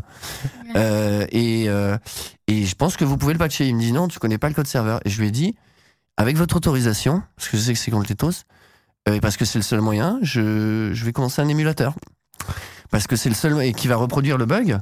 Parce que moi j'ai j'ai même du mal à savoir comment produire un tel bug, ça va être intéressant. Et euh, il me dit bon, mais tant que tu le passes pas, etc. Et donc je produis un émulateur. Donc, ils t'autorisent. Non, Enfin, ils te- non, non, non, non, non, ils m'ont laissé faire, ils n'ont pas dit non, Oui, mais ok. euh, voilà, c'est c'est fait partie des choses non écrites. Mais en vrai, il devrait être embauché à cette seconde-là, non? Alors non, non, c'est- non, non, ils vont pas m'embaucher à cette station-là. On va en parler après parce que, euh, ok, et donc je leur donne, je leur envoie des paints avec des, reconstructions de tout leur protocole et tout, et je leur dis le problème il est là, et, euh, donc je me retrouve avec un émulateur et ça, et là. Ils commencent à dire tu veux quoi? Tu veux récupérer ton compte, euh, ton argent de la boutique et tout? Je dis ah ben non mais moi maintenant je, m'amuse bien quoi. Laissez-moi faire ça dans mon coin sur les serveurs de test, euh, je m'amuse bien. Euh, Il me dit oui, mais si tu fais n'importe quoi, on, on dira rien. C'est le serveur de test, on dirait que c'est normal. euh, on va, on va, on va, faire ça. Et ils avaient déjà complètement réussi à étouffer l'affaire, euh, qui est des vidéos qui sortaient en, en soit avec des menaces, soit et c'est impressionnant, l'effet stressant n'a pas marché quoi. Et à soit en faisant des menaces, soit en, pro- en proposant à tous les gens à qui ils voulaient pas, qui cherchaient des, des accès aux bulles de preview, de presse, aux prochaines extensions, en leur donnant, tu dis rien, t'as droit à ça. Tu dis rien, t'as droit à ça, avec des NDA énormes. Parce que c'est vrai qu'on en a pas parlé, mais euh, suite à, au boucan que tu as fait et à toutes les vidéos qui ont fait un buzz de fou, euh, j'imagine que normalement la presse aurait dû. euh, Non, ils ont, sujet. ils ont demandé spécifiquement à la, à la presse de rien faire avec des, avec des. Il y a, il y a une, il y a une vidéo qui traîne où euh, Manfred, un mec, euh, va présenter un zero day sur The Elder Scrolls Online. Il allait le présenter et d'un seul coup il s'arrête. Il va dire je suis désolé, je le ferai pas, je suis un vendu. Les mecs étaient, avaient, avaient pris peur et venaient, et venaient de lui acheter son silence. Ah oui, donc il y a vraiment un game de. euh, faire Exactement, ils se sont dit non, il ira pas au bout, il connaît, etc. Il, euh, non, mais, mais quel genre ça peut donner? On parlait de, on parlait de, de, de, de boutiques, on parlait encore d'un underflow qui permettait d'avoir de- d'avoir des millions d'argent, Ouais. un classique en fait, un truc qui était là depuis trop longtemps. C'est regrettable que ce mec l'ait trouvé, ait trouvé un truc aussi énorme et mais ait pas été au bout, parce qu'il aurait pu aboutir à la même chose que moi, mais c'est un branleur. Il est très content, il est très content comme ça. Il ne fait son bise que que comme ça, qu'en vendant des, Ouais. qu'en menaçant de faire ça et en vendant. Mais au moins on connaît ses intentions. Le mec va trouver des failles et, euh, et va menacer pour pour soutirer de l'argent en essayant de que ce soit pas trop. Pas euh, très beau quand même. voilà, c'est pas- c'est pas- c'est ça vendu. Mais c'est voilà. Et euh, mais au moins il a pas vendu le cheat à d'autres. Il a pas, Mm. il, il se couvre. Euh, et moi ils me disent mais toi tu, tu veux quoi? Je dis, je lui dis bah je sais pas on peut travailler ensemble et tout. Ils ont jamais voulu que je parle au day. Ils ont jamais parce qu'ils se sont dit attends non ce qu'il y a il y a forcément du leak. On va pas en plus le laisser parler à quelqu'un. Il faut qu'on trouve qui est la taupe et tout. je leur dis bah écoutez faites-moi au moins un petit contrat un petit truc. Il y a deux trois trucs qui sont passés par mail sur ce qu'ils pouvaient me donner pour que je fasse plus de tests. Et le plus important pour eux c'est la boutique. Si les gens peuvent avoir euh, des choses Ah ouais. que la boutique, ça c'était terrible. Euh, je leur ai démontré que non, c'était c'était euh, c'était vraiment safe et que ça changeait pas. En général, quand le- les serveurs déconnent, le premier truc qui marche c'est la boutique, c'est le plus important. Mais là c'est pareil, quoi. Là, tout, tout avait été mis sur la boutique. Et et j'ai commencé donc à leur envoyer toute une liste de tout ce qui allait pas, sur la manière dont ils font de la crypto, sur comment on récupère les clés, tout tout tout ce qui tout ce qui allait pas euh, côté client. Et là j'ai commencé à les à leur dire, à les féliciter sur, euh, sur l'anti-cheat qui n'existe pas, sur les effets que ça faisait. Ils m'ont dit, ah ouais, on est quand même très très fiers des algorithmes d'interpolation et tout.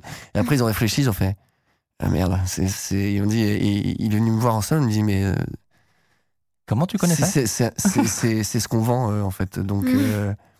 C'est ça, c'est, ces technos-là, quoi. C'est vraiment c'est le cœur de leur Ouais, euh, c'est- métier c'est- des, c'est des technos d'optimisation, des choses. On, peut, euh, on va sortir des, des graphiques NetGen sur PS5, on va avoir zéro, zéro défaut, on va pouvoir faire des trucs changements. Il y a des, et surtout, il y a le prochain jeu qui sort qui va nous permettre de payer avec ces technos-là, parce que ça, c'était un POC, quoi.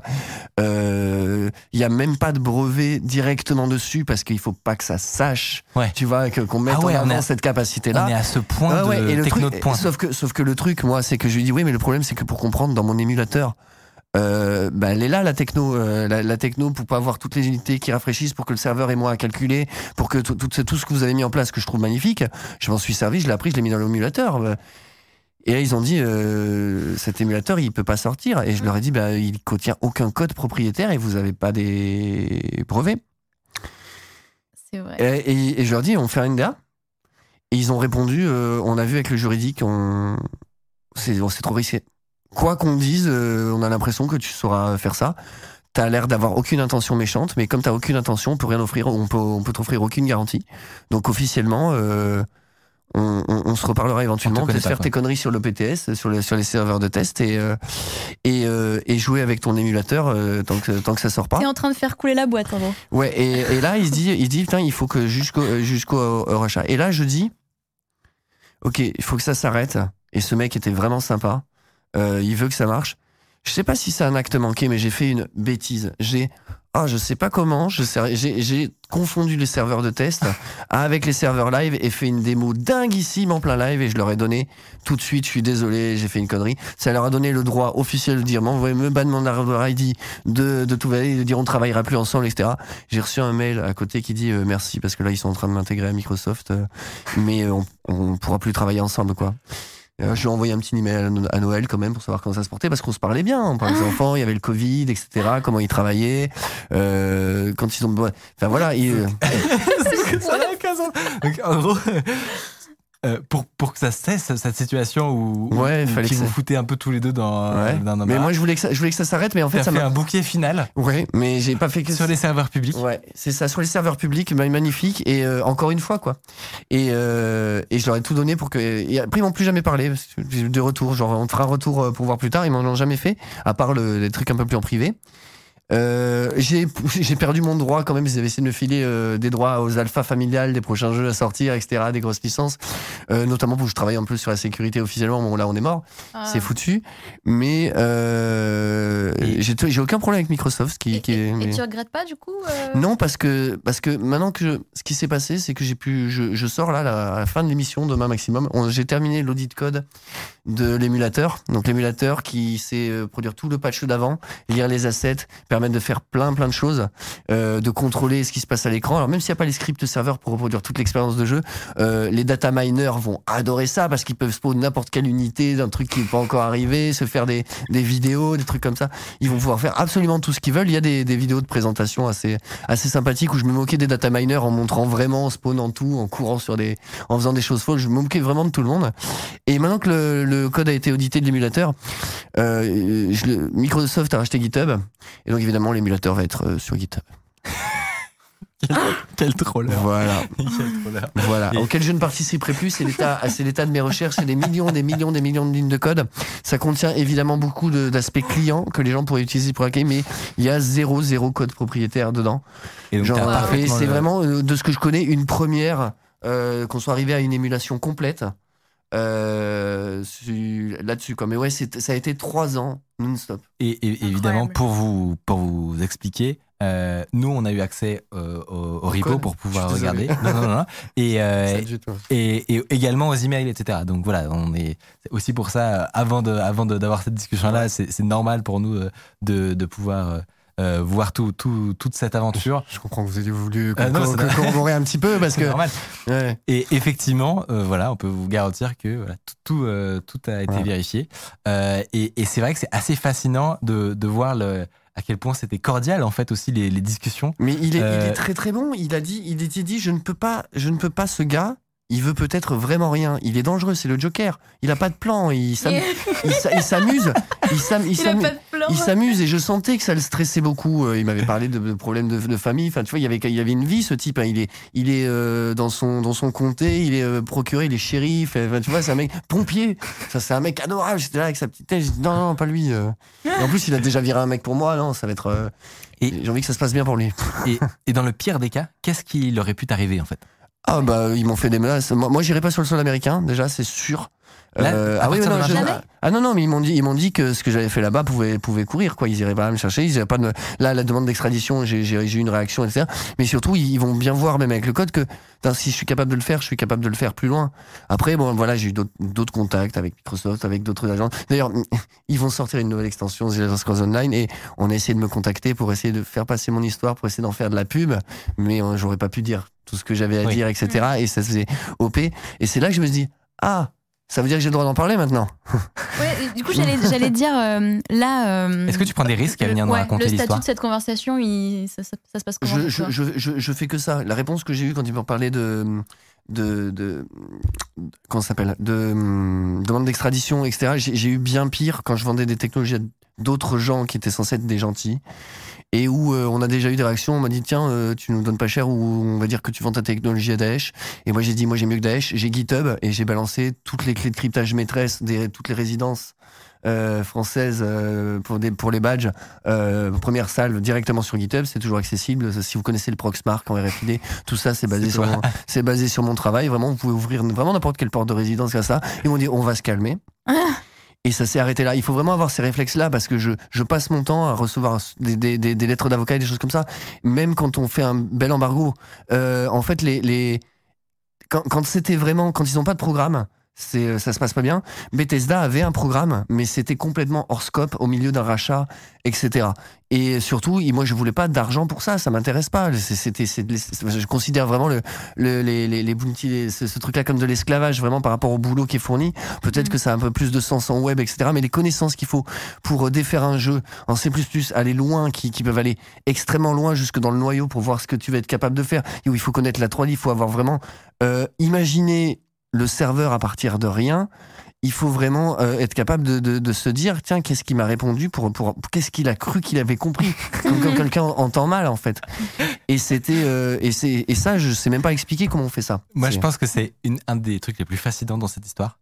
C'est que, euh, avec, euh, avec ce que tu sais faire, tu pourrais totalement euh, passer, euh, prendre des contrats normaux Mm. et, et être, et être extrêmement bien payé, en fait. Ouais, j'ai Et bien. je suis extrêmement bien payé pour ce que pour les à côté que je fais, etc. Mais il y a le, le problème aussi, c'est que quand Mais on malgré tout, tu décides de passer trois ans juste pour le kiff. Euh, il y a- C'était le, le- le- je voulais jouer à ce jeu, ils m'ont pris, ils m'ont, ils m'ont, ils m'ont Je enlevé une partie du jeu. Je vais jouer à ce jeu et j'ai continué de jouer à ce jeu et, et ma version était encore meilleure. Et c'est, il incroyable. Je trouve qu'il y a un côté un- magnifique. euh, Parce que au moi, fait moi, de- moi, du coup, j'ai quand même pu jouer sur les serveurs de preview avant tout le monde, au nouveau, au nouveau contenu et tout. Il y a aucun Ouais. souci. hein. Mais je, je vois que des fois, quand ils voient un mec passer qui a rien à voir, les développeurs, ils sont là parce qu'on les voit sur les serveurs de preview, Ouais. les serveurs de test euh, internes. Ils vont passer, ils me reconnaissent. Hein. Ah, c'est vrai. Ouais, ils me reconnaissent. Alors au début, Il y on a avait. Néo, il y a Il y a Néo qui passe dans la Ouais, matrice. c'est ça. Ah ouais, mais je peux faire plus de trucs, je peux faire plus de choses que parce qu'ils ont pas, ils ont pas ces outils-là. En oui, ce qui est vachement bien, c'est que j'ai réussi à découvrir dans un des builds les fonctions qui manquaient, euh, qui étaient en rapport avec tous leurs outils de debug. Donc du coup, j'ai pu me dire ah ok, donc on peut faire ça, on peut faire ça, ça, ça s'intègre au client. Ça c'est du C Sharp, donc il doit y avoir la librairie là. Et ensuite, je me suis dit ah mais ça fait que ça ce qu'ils font.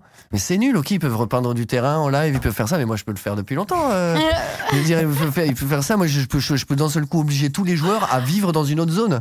Euh, on pouvait, je pouvais faire des trucs magnifiques. Je me suis dit, vous savez pourquoi je me suis arrêté? C'est parce que je suis un peu un gamin.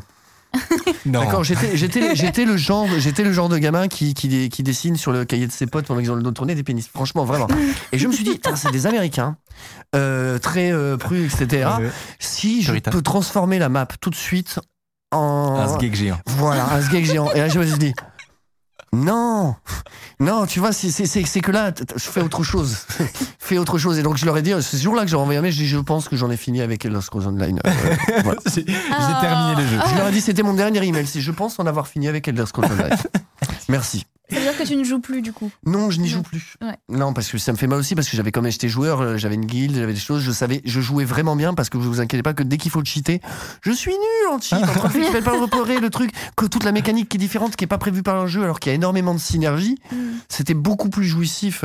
Comme trouver ça. des failles. Voilà, l'exploitation de la faille, elle, elle, elle est pas si euh, c'est rigolote. Ah si, ce qui est rigolo, c'est de voir du point de vue des gens ce qu'ils en pensaient, l'humour qu'ils avaient, comment ils le prenaient. Les gens qui disaient c'est très grave, d'autres gens qui disaient, vous voyez, euh, on dit qu'il n'y a pas de hack, il n'y a pas de cheat, mais si lui il a pu faire ça, qu'est-ce que les gens peuvent faire Mm. de manière plus di- discrète? Tous les gens se sont mis à poser énormément vraiment les bonnes questions au moment du rachat. Et, euh, et ils, ont, ils sont très forts, ils ont jamais mis dans un patch note, ils avaient pas mis que j'avais des Apache, etc. Et ils avaient jamais reconnu le problème dans un patch note. Et quand je leur ai dit j'en ai fini avec euh, Elder Scrolls Online, le dernier hommage que j'ai eu, il y avait une toute petite ligne qui dit vous ne devriez désormais plus pouvoir utiliser des des, hum, des compétences qui ne que des compétences anormales. Voilà. Et avec un petit sourire. C'est ton patch Ouais, note. voilà, Euh, avec, avec- avec mon petit sourire. Et là, j'ai su qu'on passait au supérieur, que donc je pouvais maintenir l'émulateur pour la version d'avant.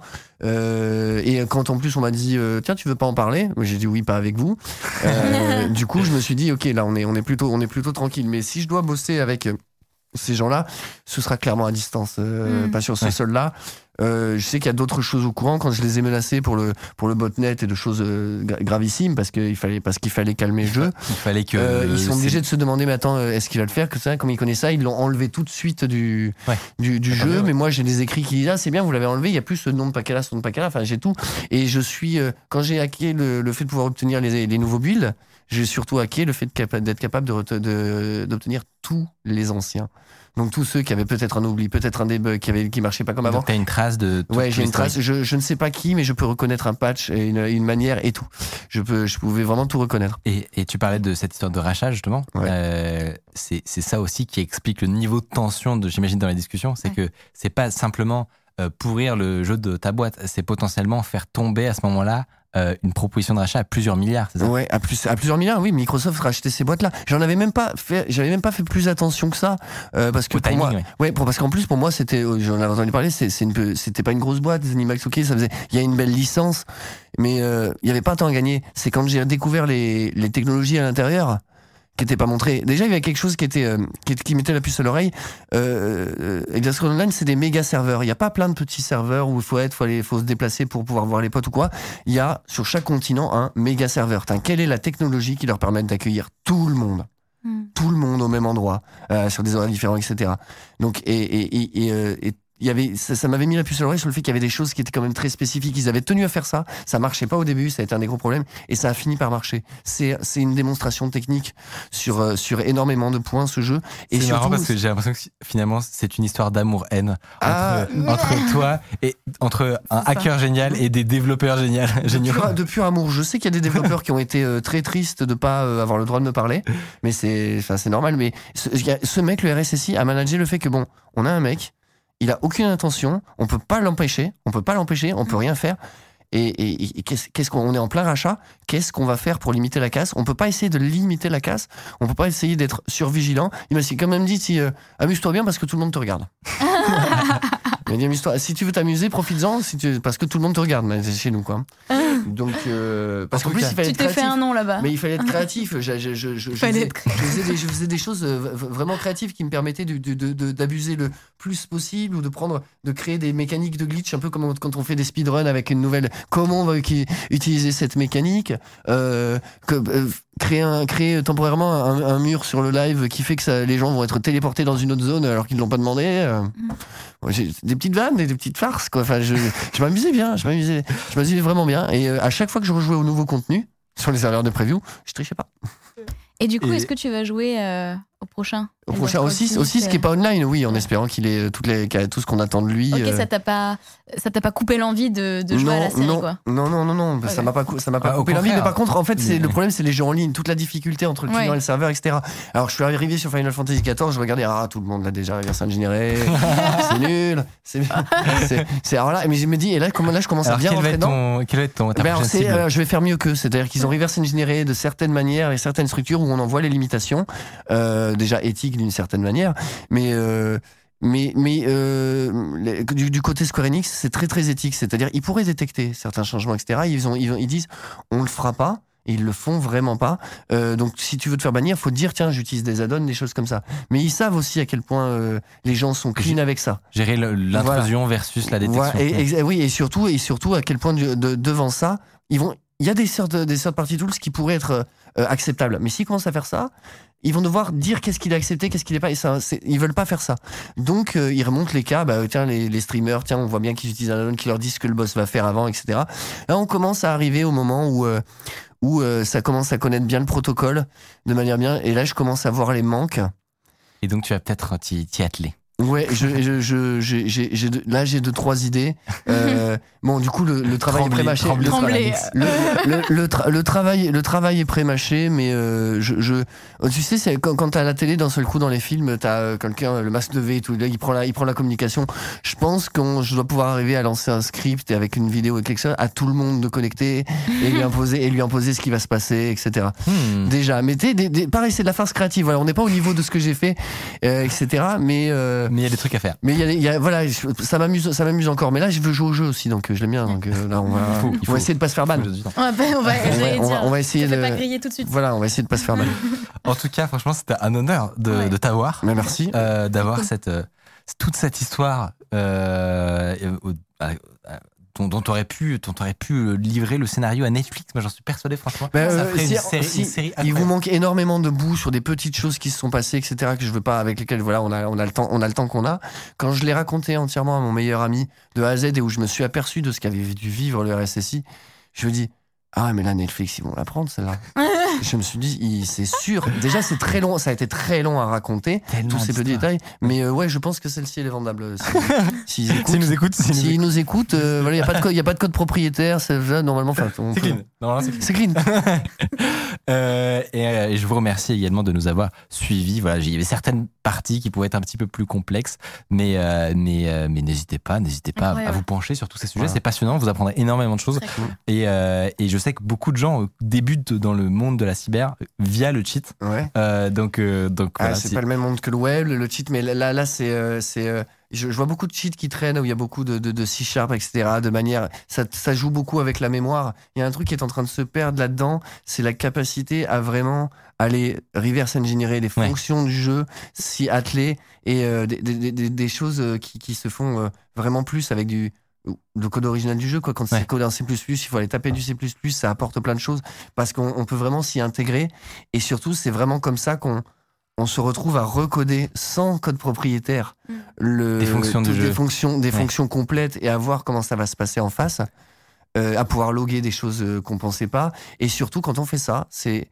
comme ça qu'on on peut faire du replay. Hein, Il n'y a pas besoin d'un émulateur si vous pouvez prendre tout le trafic et le replayer sur quelque chose rejouer, euh, Et là, c'est là que vous pouvez tout manipuler pour tout tester. Et j'ai vu très peu de gens faire ça. Ils font des paquets, euh, des trucs, ils récupèrent les paquets, mais jamais ils se disent hey, je- j'enregistre et je replay. Et on, et on triture, quoi. On fait faire n'importe quoi au jeu, hors ligne, tout le monde est tranquille. Et voilà. Je pense que t'es la personne que je connais qui allait le plus loin dans le game du rétro engineering. Ever. je pense. Alors, moi, je suis- ça fait partie de mes défauts. Je vis, je vis, je vis, je vis, dans, je vis dans l'excès. C'est-à-dire que moi, je prends deux, je prends deux trucs. Si, si je vais pas au bout, après, euh, je, je vais pas bien. Et par contre, une fois que je suis au bout, dans, vous m'en vous m'en reparlez dans deux ans. Déjà, il a fait me remettre. Dans deux ans, je fais ah oui, c'est vrai, j'ai fait ça. Ouais, je m'en fous maintenant parce que euh, c'était. Déjà passé à autre chose, ouais. Mais c'est pour ça que j'avais besoin d'en parler aussi. Je me dis, bah pour aller passer. Pour qu'il y ait une trace. Ouais, non, ouais, c'est en fait une fois que le truc, je l'ai, j'en ai fait le tour. Quand je leur ai dit, j'en ai, fini avec euh, Elder Scrolls Online, J'ai merci. fini Elder Scrolls J'ai Online. j'ai fini, je l'ai fini avant eux. Ouais, c'est ça. En tout Voilà. cas, j'espère que, que ça vous aura donné envie euh, de, de pousser ces, ces sujets-là et de potentiellement vous également. Euh, bonne chance à vous. Euh, et, puis, et puis, je vous souhaite une très bonne soirée. C'était une émission euh, assez longue euh, et, et c'était la dernière de Tiffany. Donc, je Yes. veux un tonnerre de, de, de revoir et de bisous. euh, Vous allez et, manquer tous. et de, et, et de, Oh et de courage à envoyer à Tiffany euh, pour son aventure de survie. Oui, mes, Euh, mes ampoules, mes pieds. J'espère que tu vas revenir en un morceau. ouais. Et, euh, et, et voilà, c'est la dernière de cette- saison, mais on va évidemment te revoir, n'est-ce pas? Oui. Bah, c'est quand la reprise du coup? Oui, attention, c'est pas la dernière émission de cette saison, c'est la dernière de Tiffany. Ouais. et, euh, et donc, on peut peut-être avoir de tes nouvelles euh, sur Twitter, savoir si tu as encore envie. Euh, Ouais, j'enverrai des petits tweets, euh, des petits trucs sur Insta, je pense. à l'issue à l'issue de, de cette aventure. Merci énormément, évidemment, à Mathieu qui nous a préparé aussi une, euh, une, belle, une belle chronique tout à l'heure. Et à toi, Colin, euh, d'être. euh, Merci de m'avoir reçu. Merci beaucoup. très plaisant. Eh ben, tant mieux. Euh, ça fait très plaisir. Euh, le chat en- vous envoie à tous des cœurs. Et, euh, et je vous souhaite une très très bonne soirée. À dans deux semaines pour la prochaine émission d'Underscore.